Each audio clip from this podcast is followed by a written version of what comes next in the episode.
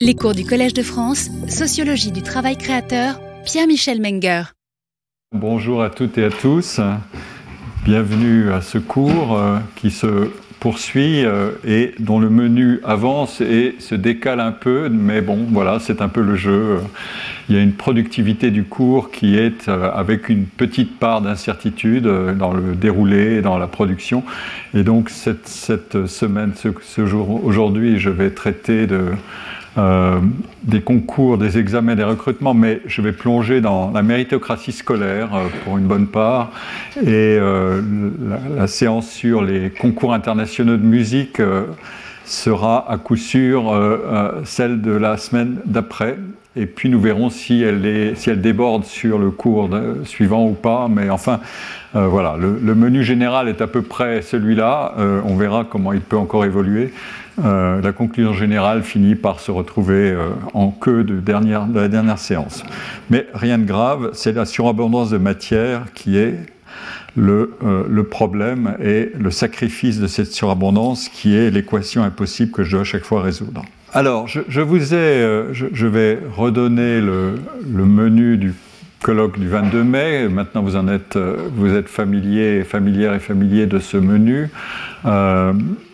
et puis, je rappelle à qui je dédie, à quel peuple je dédie ce cours, encore et toujours. Alors, euh, vous avez vu la semaine dernière euh, un certain nombre de ces informations. Euh, euh, trois des quatre diapositives, gauche, droite en haut et gauche en bas, euh, je rappelais euh, tout simplement l'approche classique par les catégories socioprofessionnelles des élèves et comment elles se modifient au fur et à mesure de l'avancée des élèves et de la sélection qui s'opère à différents niveaux depuis l'entrée en sixième jusque vers l'enseignement supérieur et vers les filières sélectives.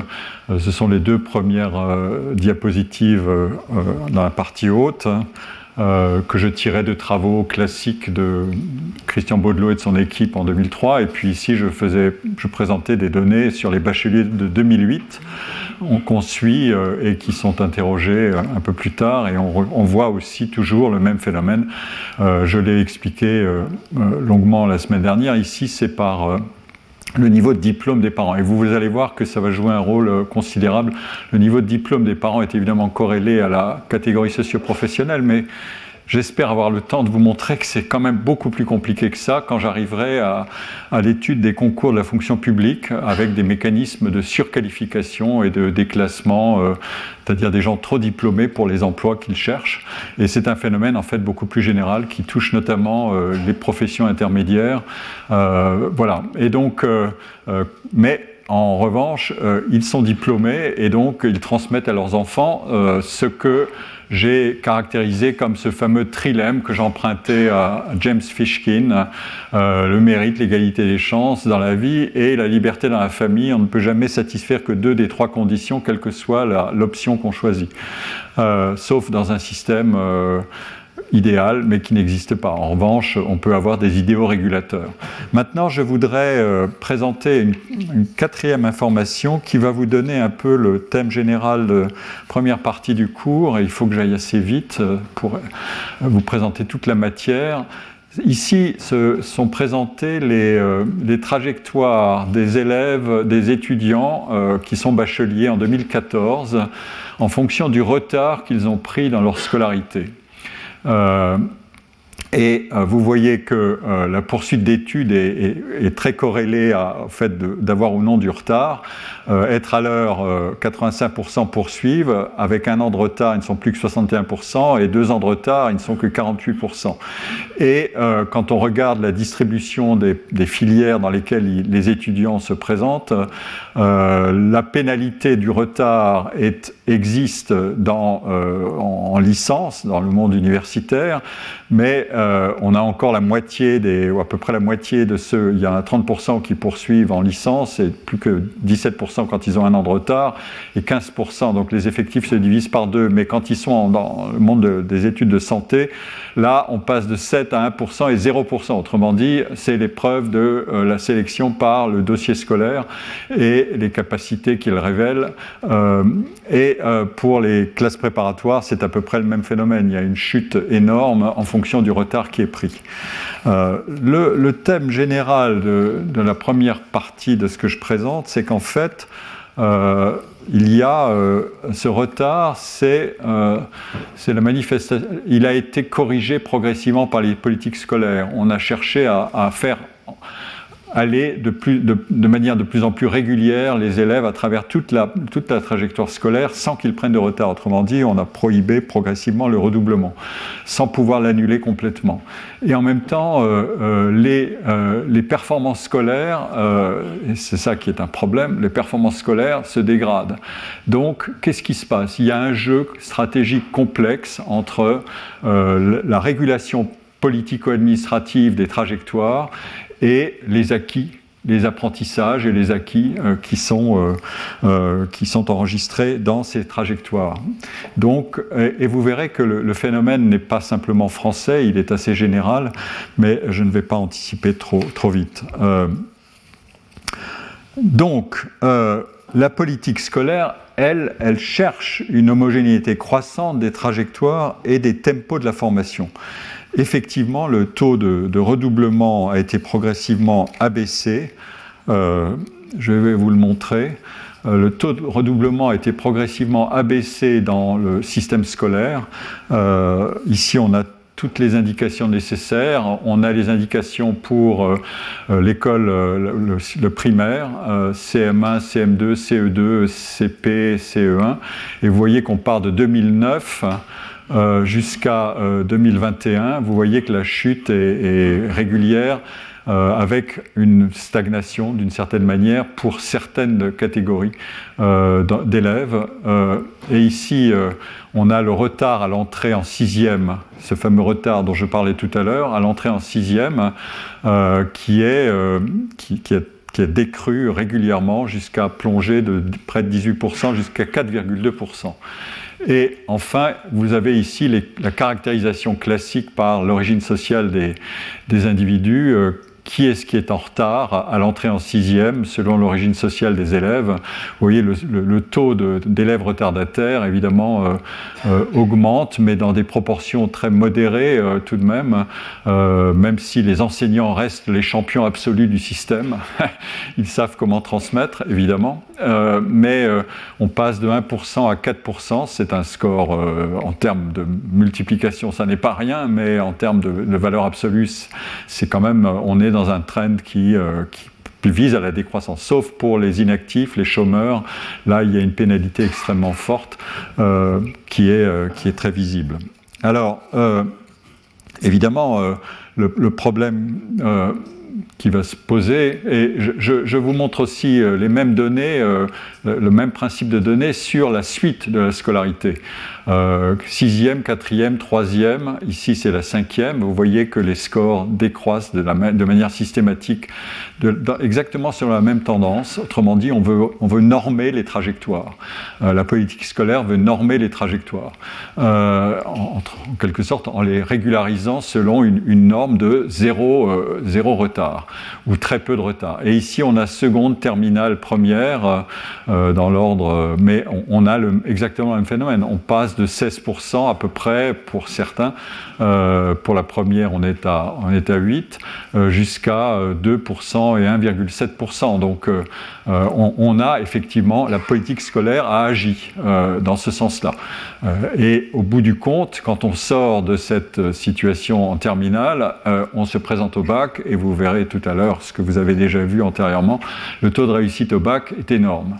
Euh, il est passé à, il avoisine maintenant les 95%. Donc, euh, euh, autrement dit, une fois qu'on est entré dans le système scolaire, tout, l'effort est de progressivement amener les gens jusqu'au baccalauréat et de leur assurer un baccalauréat avec des heures de moins en moins nombreux. Même si à travers ces pourcentages qui sont là, on a tout de même des, euh, phénomènes cumulatifs, c'est-à-dire que euh, quelqu'un qui a pris de retard peut en prendre encore un peu plus, etc. etc. Euh, là, j'emprunte ces données à des données de panel qui sont intéressantes. Ça, c'est des données en coupe, c'est-à-dire chaque année, qu'est-ce qu'on voit?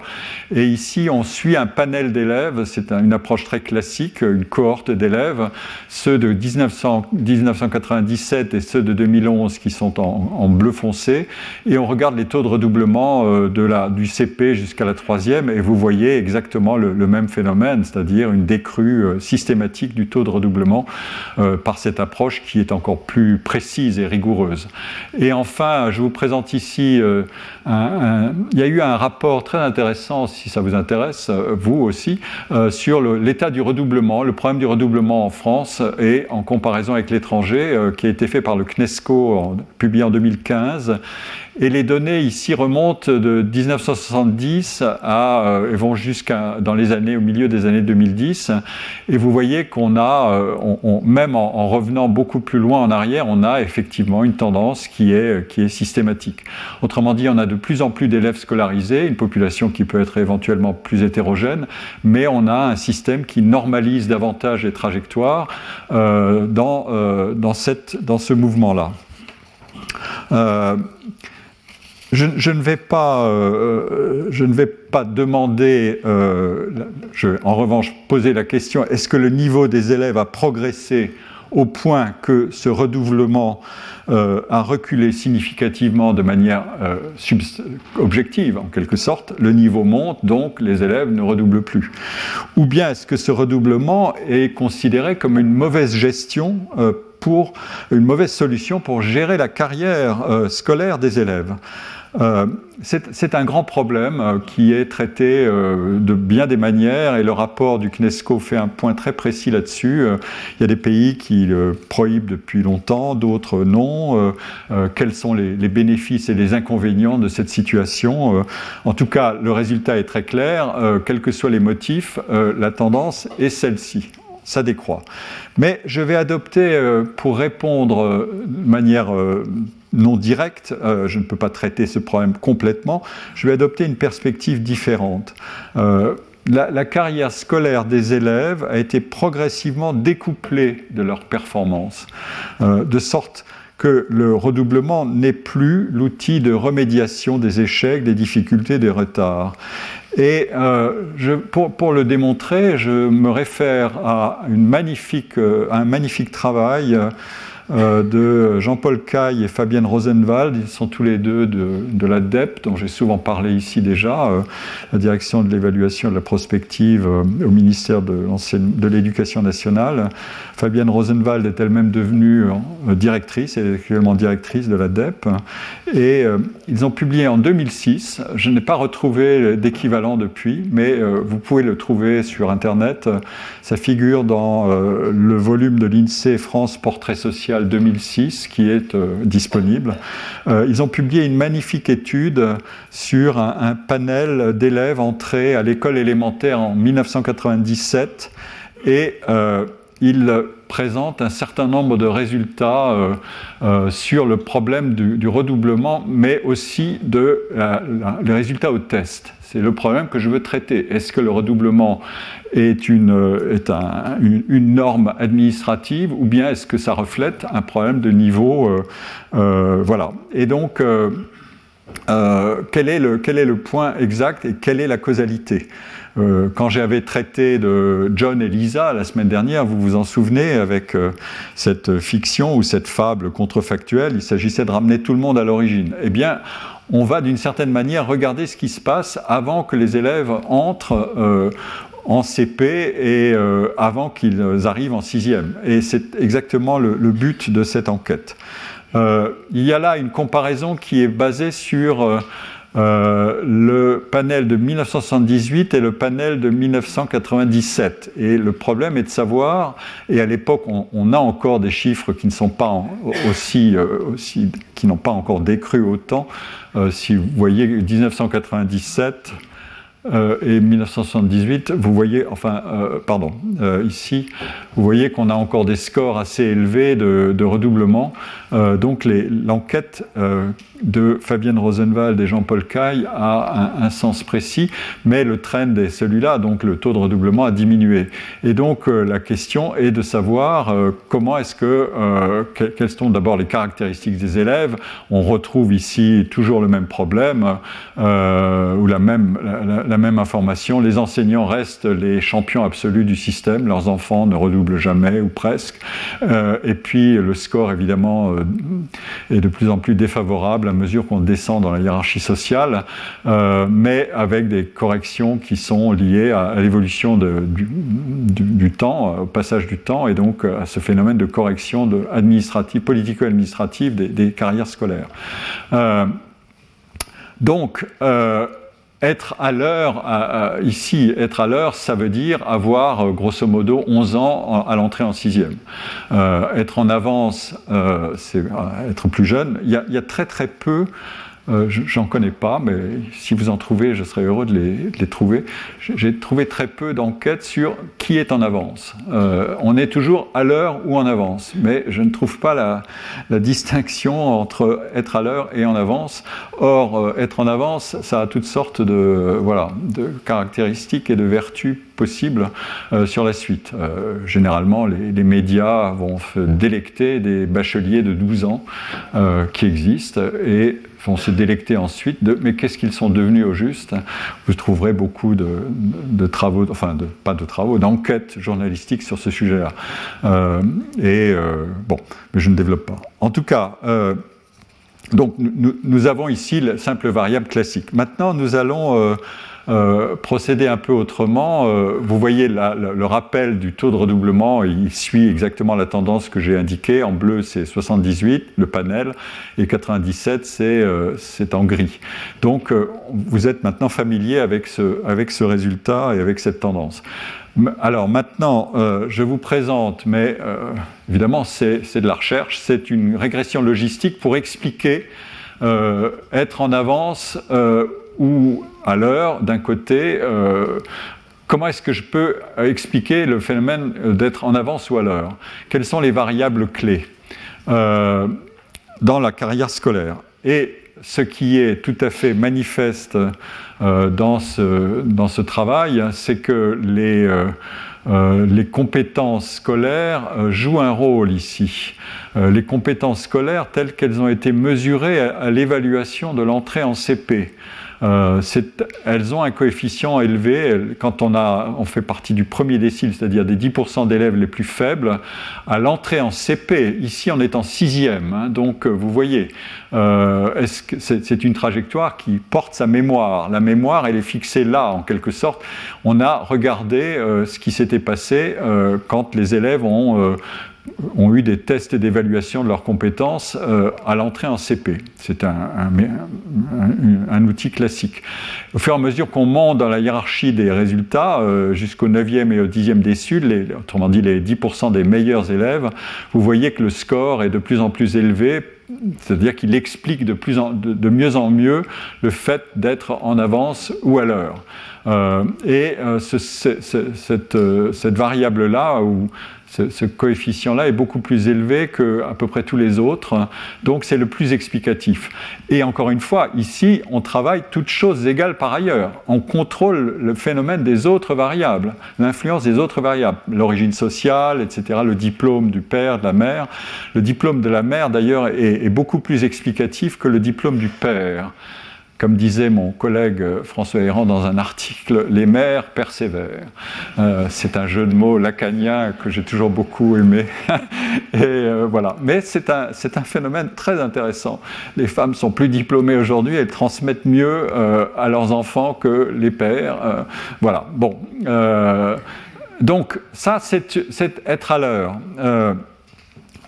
donc, Évidemment, euh, ce niveau de, compétence à l'entrée en CP, il est lui-même le produit de différents facteurs. Euh, il reflète disent les auteurs de, cette, de ce magnifique travail, il reflète d'abord euh, les aptitudes personnelles de l'élève vis-à-vis des domaines enseignés à l'école. Les élèves diffèrent euh, à l'égard de, l'école, y compris dans les appétits. Tout n'est pas entièrement et complètement euh, façonné immédiatement par, le milieu d'origine, mais ces aptitudes et ces inclinations ou ces préférences ou ces ces choix possibles euh, et euh, ces, appétits sont en fait inobservables à la naissance euh, ou dans la toute petite enfance.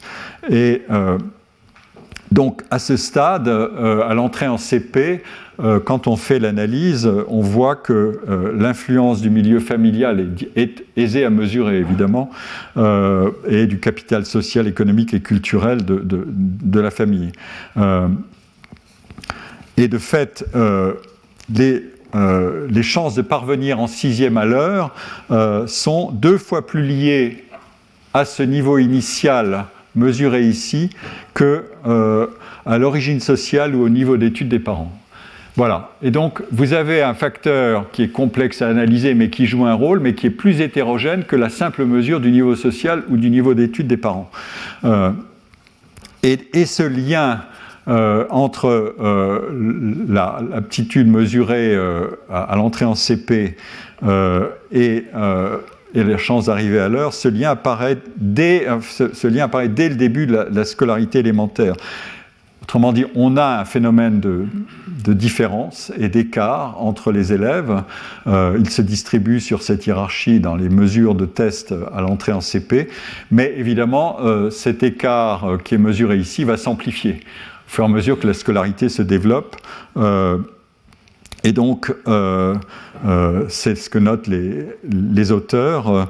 Euh, un élève qui faisait partie des 10% d'écoliers les plus faibles à l'entrée en CP a seulement une chance sur deux d'arriver à l'heure ou en avance en CE2 et une chance sur trois d'atteindre euh, dans les mêmes conditions la sixième. En revanche, la presque totalité des écoliers arrivés entrés en CP avec un niveau d'acquis qui les classe parmi les 40% des meilleurs élèves, donc euh, les déciles 7, 8, 9, 10, eh bien, ils vont parvenir en sixième sans redoublement. Donc il y a là un, phénomène extrêmement euh, marquant, important. Euh, et le modèle dit tout simplement, euh, de toutes les caractéristiques de l'élève qui sont prises en compte, c'est ce niveau d'entrée en CP, tel qu'il est mesuré, qui pèse le plus sur les chances de parvenir sans redoublement en sixième.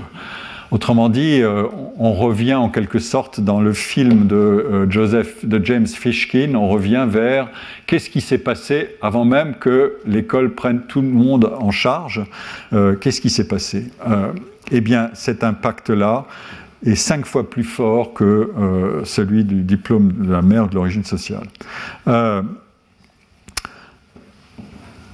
mais L'intérêt de cette étude que je vous présente tout de suite, il tient à l'utilisation d'un autre indicateur de la performance scolaire, la carrière scolaire qui est retardée ou non, euh, être à l'heure ou en avance, nous dit quelque chose, mais elle est sujette à, comme je l'ai dit tout à l'heure, à une organisation par les décideurs scolaires de tout niveau qui vise à éliminer le redoublement. Autrement dit, la normalité de la carrière à l'heure devient euh, une norme euh, et les écarts à la norme deviennent progressivement exceptionnels ou résiduels. Ce n'est donc pas ce redoublement dans la carrière scolaire qui peut nous renseigner sur la réussite ou la difficulté d'apprentissage en fonction des aptitudes des élèves. Il nous faut un autre indicateur. Euh, sans rapport avec l'évolution de la carrière scolaire ou sans rapport direct. C'est celui des scores à, ces tests d'évaluation. J'ai parlé de celui de CP, mais on a aussi celui qui est utilisé maintenant de l'entrée en sixième et dont l'analyse est présentée dans cette seconde régression logistique. Euh, et, là, les, résultats sont à nouveau extraordinairement frappants. Euh, les scores de cette fois-ci, on analyse euh, euh, les, évaluations, les scores, la réussite aux évaluations de sixième, quand on, interroge ou qu'on examine les, compétences des élèves en sixième, on fait des tests, Et ici, on essaie d'expliquer quelle est la, la probabilité d'obtenir un bon résultat au test en fonction de toutes les variables qui sont présentées. Vous voyez qu'une des variables clés, c'est pour ceux qui sont entrés en sixième et qui sont nés un an après l'année clé de 91, donc qui ont du retard, le, le, coefficient est très élevé. Et ceux qui sont entrés en avance, le voilà, qui sont de 92, donc une année d'avance, il y a un coefficient qui est élevé, mais moins fort que la pénalité d'une année de retard. En revanche, euh, le résultat le plus flagrant, et qui est encore plus fort que tout à l'heure, c'est euh, la corrélation entre la note ou les, notes au, test, les scores au test de sixième et euh, le niveau de réussite à l'évaluation des compétences en CP que j'ai utilisé tout à l'heure déjà. Et vous voyez que là, on atteint des niveaux extraordinairement élevés. Euh, les écarts vont dans, la, significativité et, le niveau de la, variable, euh, toutes choses égales par ailleurs, euh, on passe de moins 15,8, de contribution de moins 15,8 à plus 13,8.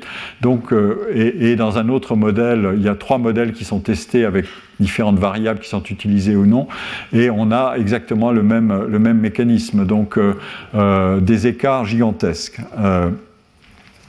euh,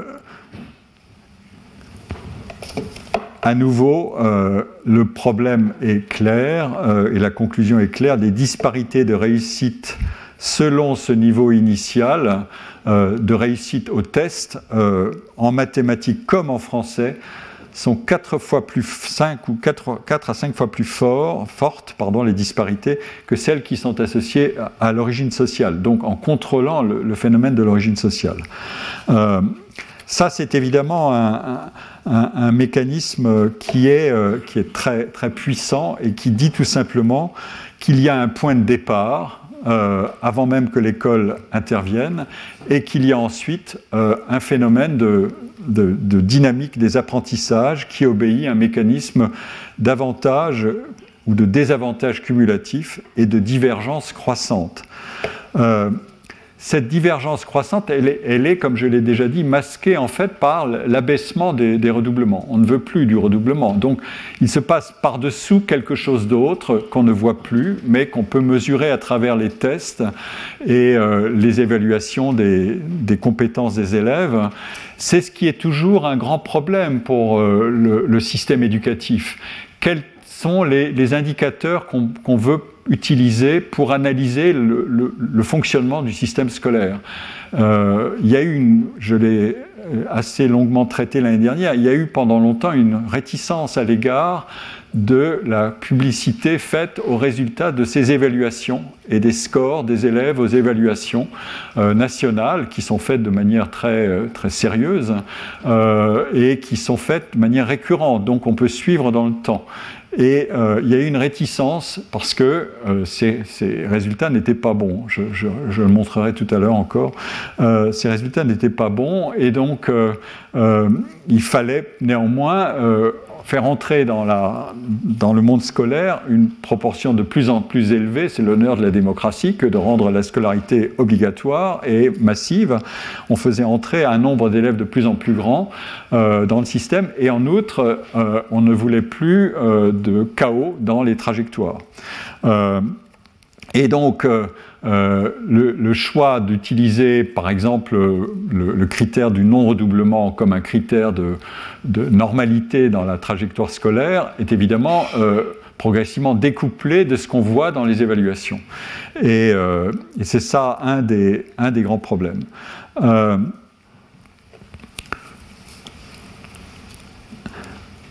donc,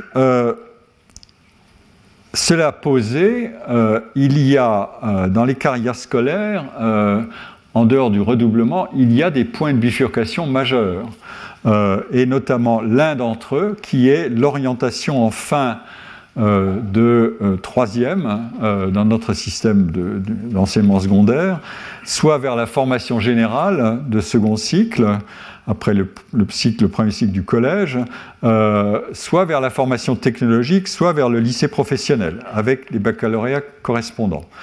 Et euh, ici, euh, pardon, je vais trop vite. Voilà, ce qui se passe quand on regarde l'évolution des taux de passage. Donc la, carrière scolaire, elle est très simple. Jusqu'en troisième, on passe de la sixième à la cinquième, de la cinquième à la quatrième, de la quatrième à la troisième, euh, on passe à, 99% ou 98%, euh, et les, scores sont très très, ne varient pas beaucoup depuis 2016 euh, à 2021 il y a un, voilà, un escalator, tout le monde monte euh, euh, de la sixième à la troisième, tout le monde monte régulièrement, euh, même si le, chiffre est décroissant, mais la montée de progression des élèves est, là. Et puis tout d'un coup, évidemment, de la troisième à la seconde et aux formations professionnelles, Là, la seconde, c'est général et technologique, on, réunit les deux. On voit que 65% des élèves, euh, voilà, ça c'est le point de bifurcation. Il y en a 23% qui passent dans, le, dans, le, dans les formations professionnelles. Euh, et, les autres formations professionnelles euh, qui sont indiquées ici, mais on a là une vraie bifurcation. Donc la question est de savoir, euh, et ici vous avez les effectifs que je rappelle euh, des élèves, comment est-ce qu'ils ont évolué entre 1994 et, 2021, euh, combien sont formés en lycée, en formation professionnelle, combien sont en formation générale et technologique? Ce sont des, chiffres, ce sont des rapports importants, c'est de deux tiers, un tiers, quelque chose comme ça. Deux tiers sont en formation générale et technologique et un tiers en formation professionnelle. Et et ici, je, rappelle aussi la, part qu'occupe la formation générale par rapport à la formation technologique. C'est une décomposition progressive. Mais euh, ce qui est plus intéressant, c'est ce qui vient maintenant. Euh, euh, qu'est-ce qu'on sait sur ces, bifurcations? Euh, on sait que euh, les choix des formations générales et technologiques qui sont le baccalauréat le, plus enviable d'une certaine manière, qui ouvre le plus de portes vers les emplois qualifiés et supérieurs à travers la formation euh, dans le système universitaire et supérieur, on voit que évidemment les, les différences sociales, là, se situent comme on les attendait, de nouveau, euh, cas de profession libérale, etc. 82% euh, choisissent, vont vers cette formation-là, les enseignants, euh, c'est à peu près la même chose, et puis ensuite, c'est une, décroissance. Mais un, un, point intéressant à noter, c'est que les élèves qui sont à l'heure ou en avance sont trois fois plus nombreux à poursuivre en formation générale et technologique que les élèves en retard. Autrement dit, on a là l'effet cumulé de ce que le non-redoublement ne nous disait pas, euh, euh, c'est tout simplement on a accumulé des, euh, différences et des écarts de chance pour réaliser les, formations, pour aller vers les formations qui sont distribuées dans la hiérarchie des, formations jusque dans l'enseignement de second cycle au lycée. cela dit, il faut ajouter aussi que les familles, il y, a, le, niveau des élèves euh, et les performances scolaires des élèves. Les conseils de classe en fin de troisième euh, doivent décider quelle est l'orientation qui doit être donnée euh, et proposée aux élèves. Mais les élèves eux-mêmes et leurs familles ont une, ou plutôt les familles ont une marge de manœuvre en fonction de leur propre capacité de négociation. Je, je me réfère ici à un travail déjà ancien, mais qui était très original de de chercheurs de l'IREDU de Dijon. C'était un, grand laboratoire euh, qui a produit énormément de travaux passionnants sur, sur l'école. Euh, et là, vous avez trois des, euh, piliers de, cette, de, ce laboratoire, Marie Durubella, Jean-Pierre Jarousse et Alain Minga. et ils ont étudié la capacité pour, ou la, la, la probabilité pour les élèves euh, qui ont euh, des notes qui vont de moins de 9 en troisième, de 9 à 10,3, 10,3 à 12 et plus de 12, vers où est-ce qu'on va, les, est qu'on va quand même les orienter vers le cycle long euh, À l'époque, ça s'appelait comme ça, ou bien est-ce qu'on va arrêter leur, formation et les mettre en cycle court? Tout ça en fonction de l'origine sociale. On voit que quand les élèves ont des performances médiocres, moins de 9 en troisième comme moyenne générale, euh, les agriculteurs, les ouvriers euh, euh, sont très peu nombreux à chercher à, faire entrer leurs enfants, ils sont un tiers à peu près, à, chercher à faire entrer leurs enfants néanmoins dans un cycle long, alors que les, les, enfants de cadre supérieur sont 60%. Et euh, quand on est près de la moyenne de 9 à 10,3, tout le monde s'y met un peu plus, mais on a des écarts de 63 à 95% Et, au-delà, euh, ça se normalise davantage. Autrement dit, euh, au-dessus de la moyenne, euh, on va, les familles vont progressivement, même s'il y a des écarts, orienter leurs enfants vers le cycle long. et puis à plus de 12, l'affaire est, la, messe est dite en quelque sorte, c'est normal. Donc vous voyez que les, familles ont des, capacités d'influencer la trajectoire scolaire euh, des enfants euh, parce qu'elles négocient. Les familles euh, ne sont pas inertes, elles font partie du système, ce sont des parties prenantes. Et bon, c'est très connu aujourd'hui dans, les, comportements du système scolaire, la façon dont les familles interagissent avec les enseignants et avec le, lycée sont des, questions permanentes d'interrogation, de problèmes, de, euh, position d'autonomie ou non du corps enseignant, etc. Euh, mais cette négociation, elle est ancienne et elle a des propriétés, euh, elle a des propriétés sociales. alors, je, vous rappelle maintenant encore une fois les, les, données sur être à l'heure ou ne pas être à l'heure, et je vous rappelle que euh, cette donnée-là que j'ai déjà présentée en 2015, qu'est-ce qui se passe? Euh, Dans le trend de, euh, de pourcentage d'élèves à l'heure, donc qui ne redouble jamais, on se situe ici dans, dans ces données de 2015. Et vous voyez que les données, la, courbe d'en bas, c'est celle de la terminale. J'ai fait la, la, relation entre la date de 2015 pour ces données-là, et donc qu'est-ce qui va arriver à ces élèves qui ont été en quelque sorte conduits jusque-là? Et euh, je rappelle ici les, données euh, sur le taux d'élèves en retard en première année du second cycle supérieur, mais je ne vais pas les commenter davantage. Et ici, j'ai déjà parlé de ça, c'est les résultats des, tests nationaux euh, depuis 1975 à 2010. Vous voyez que les courbes, les tests dont j'ai parlé tout à l'heure, les courbes sont toutes en, baisse assez marquées. et donc les scores euh, qui sont mesurés euh, par ces tests qui sont rigoureux et qui sont répétés dans les mêmes termes. Euh, on a plusieurs types de tests. Hein. On a des tests qui ont démarré très tôt, lire, écrire, compter, qui est le plus ancien et qui concerne les CM2 le test CEDRE qui concerne aussi les CM2 mais qui est plus récent. ça, c'est les, les, tests internationaux. TIMS, ce sont des tests sur les compétences en mathématiques qui ont commencé assez récemment, mais euh, euh, et Teams pour CM1 est, ici en vert. Euh, et PISA, ce sont les, enquêtes internationales dont vous êtes sans doute les plus familiers, qui ont commencé à la fin des années 90 et début des années 2000. Et donc, avec quelle que soit la mesure et, l'évaluation nationale, internationale, euh, vous voyez que les, scores sont en baisse. Et donc, il y a, tout de même un, paradoxe assez puissant euh, dans cette, dans cette situation-là.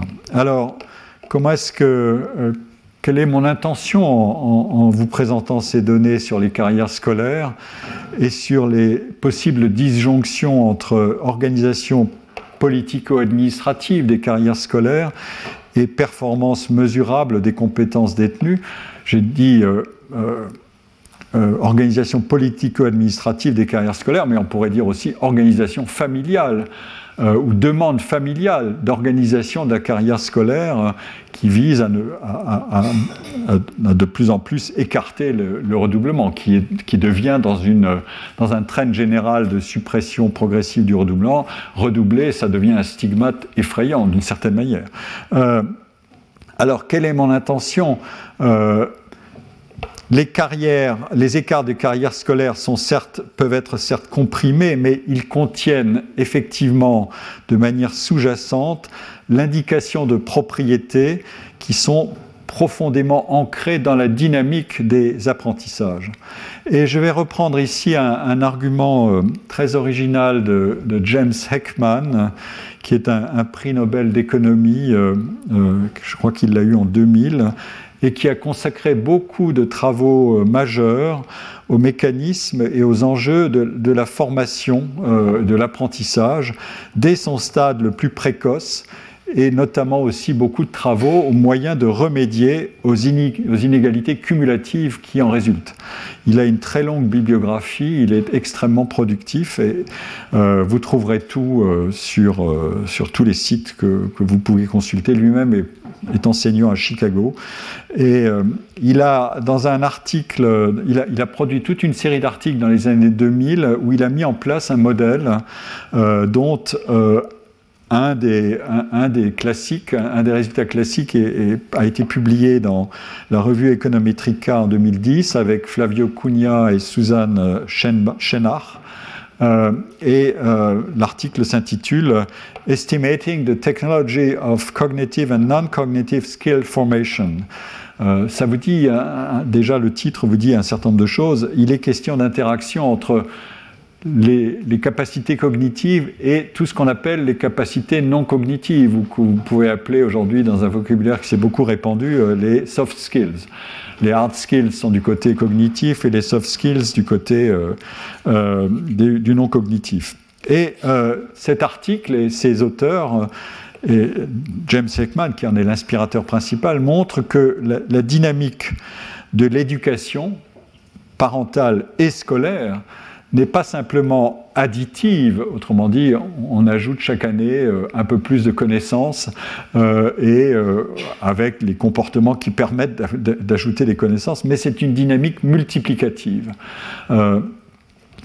Et ce qu'on comprend à travers ce que j'ai indiqué là, déjà, quand on se penche sur l'origine des écarts de chance dans les enjeux de l'éducation précoce, qui est certes d'abord aux mains des familles avant d'être partagé avec les jardins d'enfants, puis l'école maternelle, et avant d'entrer dans, le système scolaire. L'argument que développent euh, ces auteurs et, Heckman euh, se décompose ainsi. Euh, il est, je le cite in extenso ici, les, agents, les individus possèdent, et ça s'applique à la fois ça, c'est un point qui m'importe beaucoup. Ça s'applique à la fois à l'éducation et ensuite au travail. Parce que je pense, que, et je n'aurai pas le temps de développer aujourd'hui, il faut penser l'éducation et le monde du travail et la situation dans le monde du travail dans les mêmes termes. Euh, un des grands problèmes du monde du travail, tout ce qui se dit aujourd'hui autour des questions de sens, euh, contient un point extrêmement important qui est le travail a d'autant plus de sens et d'autant plus intéressant qu'il est formateur, que vous y apprenez des choses. Et ça, ça crée des dynamiques de carrière. Si les carrières sont logiques et qu'elles ont euh, un sens, il faut qu'elles récompensent la quantité d'apprentissage qui est fait à même le travail. On ne peut pas séparer le travail et la formation. C'est sans arrêt tout le temps comme ça. Et euh, le modèle de Ekman le développe de manière précise, mais il l'applique à la fois au, monde du travail. Ça, euh, on, sait que l'apprentissage sur le tas, comme on l'a souvent appelé, c'est-à-dire en cours de travail, c'est une question qui est étudiée depuis longtemps. Euh, un, un, autre prix Nobel d'économie, Kenneth Arrow, avait publié un article extrêmement fameux en 1962, je crois, sur ce sujet-là et, des travaux se sont multipliés euh, sur ce qu'on appelle euh, en anglais le learning content of work, c'est-à-dire la, teneur de formation, la teneur en formation de n'importe quelle activité ou de, des activités. Euh, mais c'est aussi lié, à, et il faut le comprendre, à un problème qui aujourd'hui nous saute à la figure, qui est, à travers euh, la robotisation et les progrès de, tout ce que sont les, substituts possibles du travail humain par des robots ou par l'intelligence artificielle, ce problème est lié à la, nature des tâches qui peut être routinière ou non routinière. Plus elle est non routinière, plus elle est formatrice, euh, l'activité. Et, donc, vous pouvez décomposer les métiers, les emplois, les tâches en leurs caractéristiques routinières ou non routinières. Personne ne vivra intégralement dans un monde où il n'y a jamais de routine, ça n'existe pas, mais personne ne, ne, peut supporter une activité qui est totalement routinière, puisque par définition, si elle l'est, elle sera robotisée extrêmement vite, et tant mieux d'ailleurs, parce qu'on va délivrer euh, l'individu de cette, euh, d'être un homme-machine. Mais euh, évidemment, quand c'est non routinier et donc très formateur, évidemment, ça veut dire que vous avez aussi plus de risques d'échouer. Euh, donc il faut faire attention. Il y a une équation là qui est complexe. Il y a un, arbitrage à faire. Euh, vous allez euh, avoir plus de satisfaction au travail, mais vous allez aussi évidemment devoir engager plus d'efforts éventuellement pour surmonter des difficultés, avoir un sens de persévérance. Eh bien, ce genre de, ce genre de raisonnement, on peut l'appliquer, je pense, dans des termes assez semblables ou même très semblables au travail scolaire. Après tout, le travail scolaire, le mot le dit aussi, l'éducation, c'est un travail et euh, c'est une coproduction euh, des enseignants, des élèves et des familles. Et dans cette coproduction, euh, tout n'est pas simplement linéaire, mais additif, mais comme disent les auteurs, c'est multiplicatif. et donc, les agents en question dont parlent euh, les auteurs ici, les individus, possèdent donc ces, différentes euh, caractéristiques, euh, et, je vais en reparler tout à l'heure quand je vais étudier ce que c'est que la, la méritocratie scolaire dans les conseils de classe. ils possèdent des caractéristiques cognitives, mais aussi non cognitives, patience, maîtrise de soi, tempérament, préférence pour le temps long, ça c'est un grand sujet je vais y revenir aussi. Et euh, ces caractéristiques et ces, combinaisons de, capacités sont utilisées avec des poids différents euh, dans, différentes tâches sur le marché du travail et dans la vie sociale, mais aussi dans la vie scolaire. Euh, autrement dit, on, fait appel à des combinaisons de caractéristiques et elles interagissent de manière systématique et continue pour produire ces effets multiplicatifs. Et comme disent ensuite, point numéro 2, ces écarts, les écarts de capacité, de ces différentes capacités entre les individus et entre les groupes socio-économiques se creusent à un âge précoce, tant pour les compétences cognitives que pour les compétences non cognitives. Et il y a aujourd'hui énormément de travaux qui cherchent à remédier à ce défaut de compétences non cognitives. Euh, comment assurer l'estime de soi, comment cultiver euh, ou, augmenter le sens de la persévérance ou de la résilience, etc. etc. Euh, tout ça, ce sont autant de, facteurs complexes. Il faut les ouvrir, ce sont toutes des boîtes noires d'une certaine manière, mais il faut toutes les ouvrir. Il ne faut rien laisser sous le tapis. Il faut tout mettre en avant et des travaux comme ceux de Yann Algan ou Elise Wheeler euh, récemment en France, mais je vais en présenter d'autres tout à l'heure, euh, vont dans ce sens-là. Euh, ils seront présentés notamment, je vous le signale, au mois d'octobre au colloque de rentrée du Collège de France qui sera consacré aux problèmes d'éducation. et des deux auteurs, du moins Élise Huillery qui a travaillé avec Yann Algan, qui ont publié tous les deux un petit livre très efficace aux presses de Sciences Po récemment. elle présentera les résultats de ce travail-là. Donc si les écarts se creusent par, la combinaison de ces deux types de facteurs, c'est en raison de ce que les auteurs appellent une technologie à, plusieurs étages qui, repose sur la complémentarité dynamique et ce qu'ils appellent l'autoproductivité de, ces, compétences, euh, avec leurs effets multiplicateurs. Autrement dit, les compétences engendrent des compétences et les capacités engendrent des capacités. Euh, les, compétences se renforcent d'elles-mêmes et se fertilisent mutuellement. Ça, c'est un point, alors ça vous paraît très abstrait, mais c'est ensuite euh, très soigneusement démontré dans, la recherche empirique. Euh, et euh, cette interaction entre euh, ce qu'apporte l'individu et ce qu'il met en œuvre dans sa formation et le système éducatif euh, pour produire de nouvelles capacités à travers l'apprentissage. Euh, cette interaction, elle est complexe et encore une fois, elle ne peut pas s'appuyer sur simplement des modèles linéaires. C'est peut-être une des, euh, manières de redécrire ce que j'ai dit tout à l'heure. Euh, le modèle linéaire, c'est personne ne redouble, et le modèle sous-jacent, c'est il se creuse des écarts qui sont, euh, qui, sont importants et qui sont révélés dans des points de bifurcation majeurs. alors, ce que je viens de citer ici, en fait, on le trouve dans le fonctionnement même du système scolaire euh, qui utilise de multiples leviers pour chercher à stimuler cette complémentarité entre compétences cognitives et, compétences non cognitives. Euh, euh, je vous rappelle, et je vais, je, je, vais, les assimiler à, au, fond à l'idéal méritocratique du système scolaire. Mais je le redécris autrement maintenant. Euh, je vous rappelle la définition du mérite euh, dans la langue française. Euh, j'ai utilisé les, les, sources de trésor de la langue française. On a une dimension morale du mérite c'est-à-dire la valeur morale qui procède de l'effort de quelqu'un qui surmonte des difficultés. Euh, alors le dictionnaire dit par sens du devoir, par aspiration au bien, on peut dire par aspiration à un bien personnel aussi, euh, mais quand c'est moral, on veut universaliser. Euh, et ensuite, il a une dimension de évaluative quand on le transpose à l'individu ou à, une entité. Le mérite, c'est le caractère de celui qui est digne d'une appréciation avantageuse par ses qualités morales ou intellectuelles. Et là, on va commencer à faire jouer des variables de comportement et de caractère. Enfin, de manière plus neutre, le mérite, c'est une, euh, définition de rétribution d'une qualité, d'un comportement, d'une action. Il mérite, euh, on va le voir tout de suite, les encouragements parce qu'il a, euh, a fait des efforts, etc. donc, on peut ajouter d'autre part l'opposé du mérite qui est le démérite et on a alors toute la gamme des évaluations positives et négatives.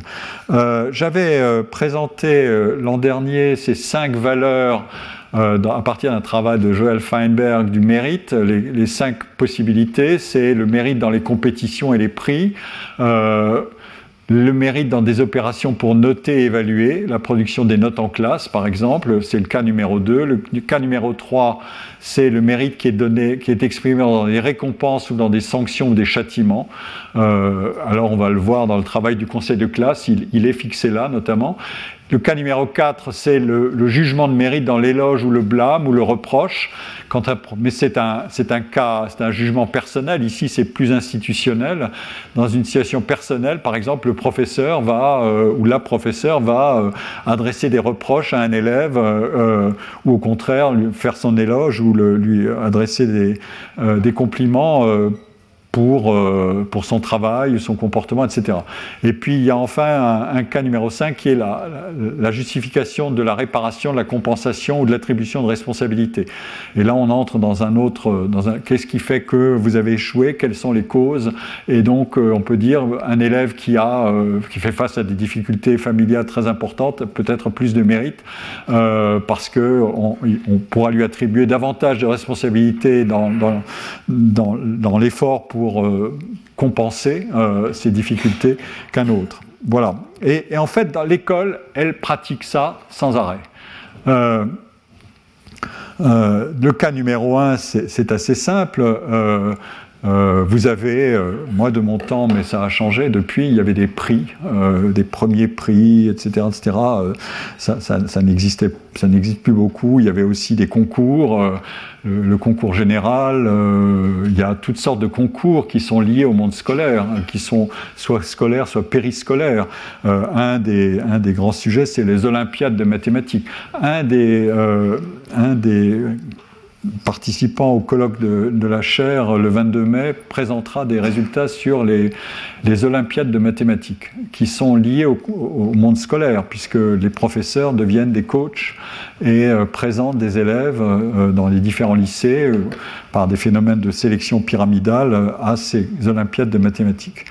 Et les, les, pays euh, se retrouvent en rivalité euh, pour obtenir euh, les meilleurs scores possibles. C'est un sujet assez, assez fascinant, je dois dire. et j'avais montré l'an dernier une, diapositive où on voyait l'équipe vainqueur des Olympiades de mathématiques aux États-Unis. C'était tous des enfants Asian Americans. Ils avaient tous, euh, visiblement, ils étaient tous originaires de voilà, familles immigrées de Chine ou d'Asie du Sud-Est.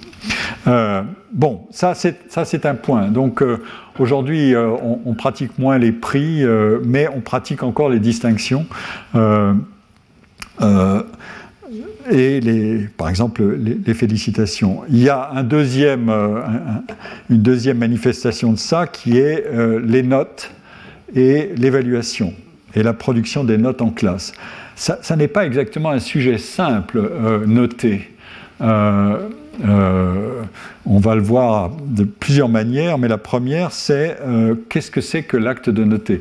Je me souviens d'avoir été un lecteur attentif d'une très belle thèse, même si j'en critiquais une partie de, l'argument euh, qui me paraissait un peu excessivement euh, euh, critique sur le thème de la notation est un moyen de manipulation des consciences. mais c'est une thèse qui a été publiée ensuite de Pierre Merle, qui est faite à partir d'un très beau travail empirique sur l'évaluation des élèves. C'était paru à la fin des années 90 et je pense que l'ouvrage a été repris et peut-être révisé, remanié et augmenté en 2007 qui s'appelle Les notes secrets de fabrication. Et euh, le, travail montre très bien euh, les différentes perspectives qu'on peut prendre sur les questions de notation. Autrement dit, euh, comment coupler l'évaluation qui fait partie des, mécanismes essentiels de l'attribution de mérite à, des, à, toutes sortes de, de mécanismes qui doivent être gérés euh, euh, pour stimuler, euh, motiver les individus et gérer la, la, trajectoire scolaire dans une année donnée. les professeurs savent bien que la notation n'est pas un exercice pur et parfait.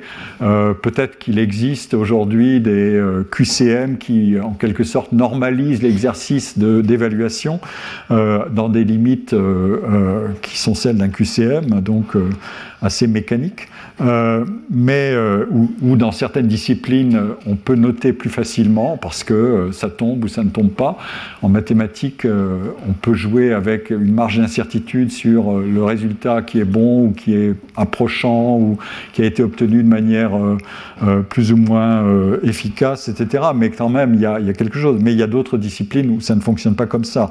Et donc, le professeur ou la professeure, puisque c'est un monde très féminisé, doit avoir une, stratégie évaluative pour concilier en fait des impératifs qui sont en partie contradictoires. Il faut à la fois défendre la légitimité de la notation, et puis, il faut se réserver une marge de manœuvre dans l'année euh, pour moduler les notes afin d'obtenir une motivation des élèves sur la durée. Si vous notez euh, terriblement euh, tout de suite, vous découragez trop vite. Si vous notez trop très vite, euh, vous allez avoir une sorte de, problème de gestion dans la durée, puisque si ensuite ça dégringole, euh, vous verrez vos élèves se décourager, etc. etc. Donc il y, a, il y a toute une stratégie dans la notation. et puis je ne parle même pas d'un problème qui est encore beaucoup plus profond d'une certaine manière, qui est euh, quelle est la distribution des notes dans une classe? Euh, Il y a un fameux argument qui a été beaucoup discuté, qui a fait, euh, qui a fait beaucoup de bruit, qui s'appelle la constante macabre. C'est une, vous verrez, il y a une fiche Wikipédia là-dessus. je, l'ai encore regardé récemment pour savoir ce qui s'était. La constante macabre, ça, veut dire tout simplement la courbe de Gauss. quand un professeur ou une professeure note ses élèves, il ne peut pas donner 20 à tout le monde, il ne peut pas non plus donner 0 à tout le monde surtout pas zéro, il va distribuer les notes sur une, courbe qui est de 5 euh, ou 8, je ne sais pas, on va la déplacer plus ou moins vers la droite euh, pour être plus gentil. Euh, donc on démarrera à 8 jusqu'à 18, mais il y, aura une, il y aura une partie significative des notes qui seront situées au milieu de la distribution. Et le professeur sait, quand il note, que quelque chose comme ça est implicitement dans son, raisonnement et dans sa façon de faire. Euh, Donc, il y, a, donc beaucoup de, problèmes à résoudre dans, l'activité de notation. Et je ne parle même pas de tout ce que la docimologie euh, a pris en charge, l'étude de, l'évaluation et de la notation. Euh, les travaux de docimologie sont, extrêmement nombreux, euh, qui est les discordances entre les notateurs quand on corrige des, des copies ou des épreuves, quand on est deux ou plus que deux, etc. en tout cas, 呃 il y a donc plusieurs types d'attitudes des, enseignants à l'égard de ces problèmes. Autrement dit, un enseignant, il n'y en a pas que d'une seule espèce dans, l'attitude à l'égard de ces problèmes. Il y a les enseignants qui sont euh, fidèles à une représentation en quelque sorte légitime ou légitimiste de l'évaluation. Euh, euh, l'évaluation doit être aussi neutre que possible et aussi objective que possible. et c'est l'honneur d'un système que d'être juste. Autrement dit, de pratiquer une méritocratie, l'analyse, enfin la, justice distributive. Je, répartit les notes en fonction de, euh, euh, en, proportion du mérite de la, de la copie ou de l'élève en question. Euh, il peut y avoir une notation qui est plus compensatrice, donc on entre ici dans, dans, cette, dans ce cas-là. et il y a des professeurs qui utilisent la notation pour marquer, des, pour corriger un certain nombre de, euh, de traits du comportement de l'élève ou des explications de son comportement par des, des, notes de compensation. Ou alors, dans la durée, il va corriger, euh, il, va en quelque sorte donner une information par sa note pour dire je, je compense un mauvais début par une progression, etc. Et puis, euh, il, y a, il y a tous ceux qui euh, il y a les professeurs qui vont euh, pondérer l'attitude ou le comportement et la performance. Et là, on entre dans des, dans des jeux assez complexes, évidemment. Euh, en tout cas, ces professeurs existent et Colombe Sayard, qui fait une thèse sous ma direction sur les, sur les trajectoires scolaires en mathématiques euh, et qui fait des observations dans un lycée euh, euh, en région que je ne nommerai pas, m'a récemment parlé du conseil de classe en troisième, donc qui va décider de l'orientation et de la de l'attitude des différents professeurs à l'égard des, dossiers des élèves, des dossiers individuels des élèves, comment est-ce qu'il faut les, les, juger et il y a beaucoup de différences entre les professeurs. Ça n'est pas une unanimité euh, spontanée, tout simplement parce que les professeurs portent en eux euh, des, systèmes d'évaluation qui peuvent être différents. Idéalement, évidemment, on pourrait espérer une sorte, il y a une intersection, mais il y a des marges d'incertitude et des marges d'individualisation des comportements des professeurs. Je, dirais, je ne cesserai jamais de, répéter que être professeur, c'est un problème, c'est un métier assez difficile euh, ou très difficile. Mais bon, et bon, donc, euh, euh, et, il y a en outre euh, des, stratégies évaluatives, comme dit très bien Pierre Merle, le professeur c'est à la fois un entraîneur et un arbitre. il doit être un entraîneur pour motiver et il doit être un arbitre pour être juste et pour pour, empêcher les comportements qui dérivent et pour stimuler les, comportements qui, qui, sont efficaces. En tout cas, euh, il faut éviter en quelque sorte deux écueils euh, qui sont euh, aujourd'hui les notes proches de zéro ou zéro, ça, ça n'existe plus quasiment, qui dirait un élève est nul, ça le détacherait complètement d'une adhésion scolaire minimale, et il faut certainement limiter, c'est la fameuse constante macabre, il faut limiter les notes qui sont proches de 20, qui d'une certaine manière limiteraient aussi la, motivation que peut procurer le maître, puisque l'élève aurait le sentiment de tout savoir, et, et donc il aurait totalement maîtrisé les règles de l'excellence, alors qu'il n'est encore qu'en situation d'apprentissage. Et puis du côté des élèves, il y a aussi des comportements extrêmement variables. Euh, les élèves eux-mêmes peuvent être des docimologues. Euh, ils peuvent dire, mais non, euh, ils peuvent contester, ils peuvent aller voir l'enseignant en disant, non, non, non, là, je mérite davantage ou vous vous êtes trompé. ils ont des appréciations eux-mêmes sur le système d'évaluation et ils ont des degrés d'adhésion au principe de notation qui peuvent être extrêmement variables euh, au long de leur, de leur scolarité. Donc, euh, au total, on a, euh, des situations que je vais vous présenter ici dans un... J'ai retrouvé des documents qui, sont qu'on peut trouver sur des chartes de conseil de classe je, ne sais pas si euh, ce sont des choses qui sont euh, habituellement citées ou pas. Euh, en tout cas, je les ai retrouvées. Je ne les trouve pas dans. Il n'y a pas beaucoup de travaux. Je n'ai pas trouvé de travaux qui, qui exploitent ces sources, mais c'est tout simplement la, le, pacte scolaire dans son état normal. Et qu'est-ce que fait un, un conseil de classe? Eh bien, il se met d'accord sur une appréciation générale qui est inscrite dans le bilan périodique. Et euh, il va donner un certain nombre d'appréciations, de, des encouragements, des compliments, des félicitations. Ça, c'est tiré du collège Jean Massé de l'Académie de Reims. Et ici, il y en a un autre qui est de l'Académie de Poitiers, je crois. c'est toujours un peu le même principe. il y a des compliments, des félicitations, mais ici, on voit aussi des alertes pour manque de travail ou des alertes pour le comportement. C'est encore une fois euh, l'interaction entre euh, le cognitif et le non cognitif. Et euh, vous allez voir ce que ça veut dire encore un peu mieux tout à l'heure. donc, le conseil de classe pratique tout ça. Et n'oubliez pas que ces données-là, maintenant, elles sont de plus en plus enregistrées pour passer euh, dans le, être transmise à travers le dossier dans toutes les commissions euh, qui admettent les élèves dans l'enseignement supérieur. Le parcours sup enregistre un certain nombre de toutes ces informations à partir d'un certain stade de la scolarité, et donc euh, tout ça, ce sont des marqueurs évidemment du comportement, de la capacité cognitive et non cognitive, et en même temps que ce sont des, des, des moyens d'incitation évidemment pour pour agir sur le comportement des élèves. Euh, c'est le travail classique des conseils de classe euh, trimestriels, mais aussi du conseil final à la fin de l'année.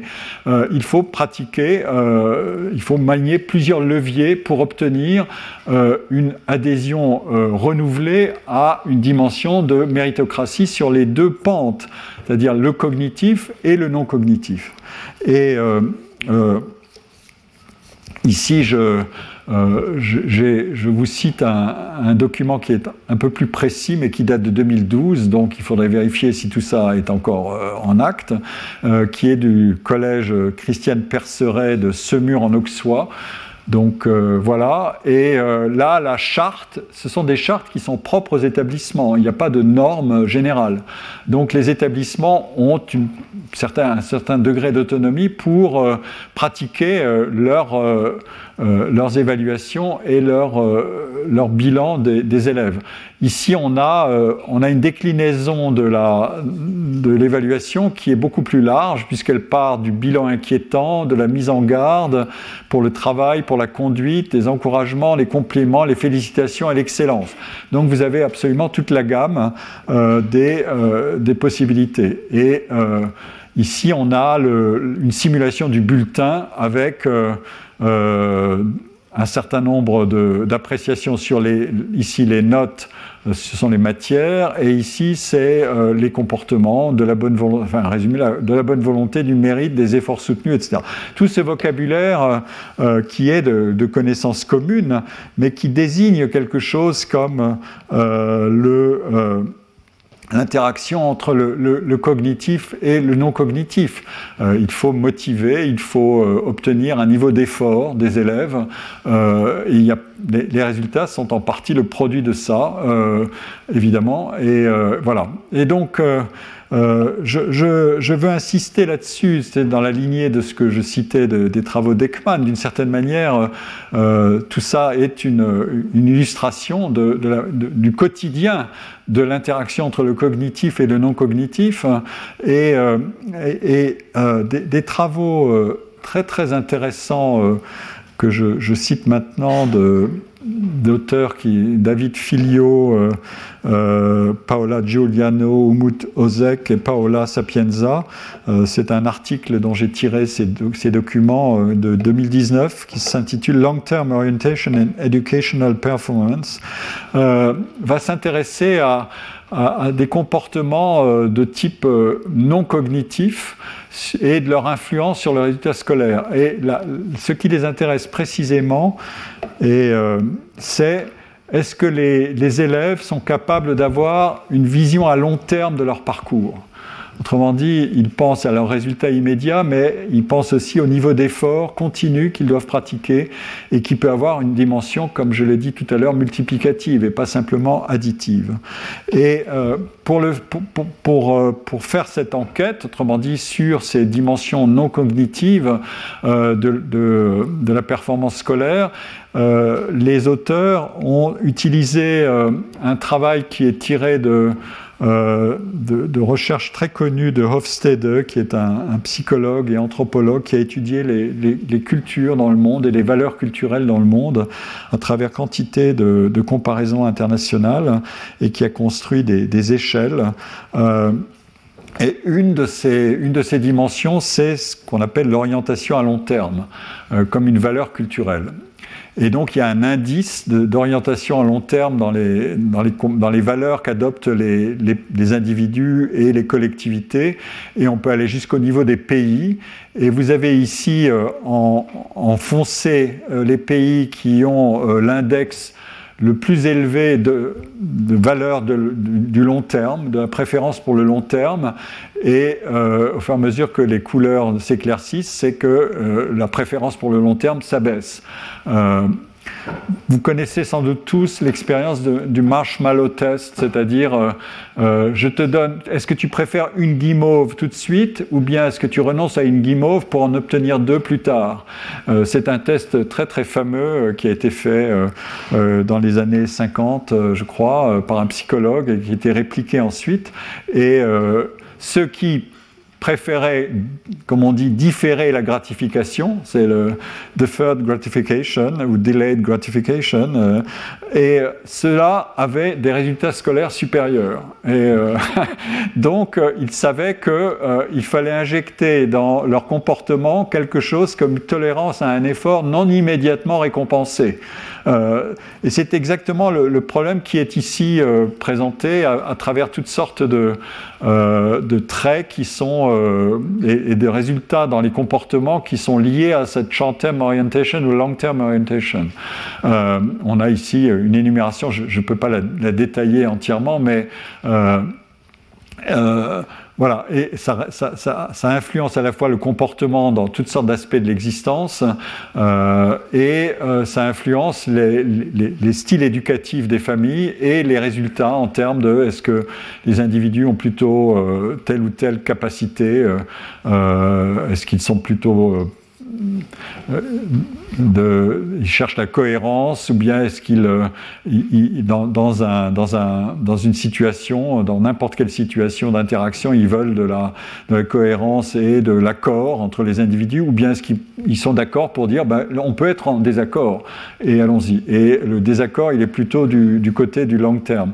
Euh, je, transmettrai à ceux qui sont intéressés, mais vous trouverez cet, article sur, sur Internet. Je peux vous transmettre les, coordonnées de ce travail. Ce, qui est intéressant, c'est qu'ils ont fait un test euh, euh, sur l'importance de ces valeurs auprès d'un public très particulier.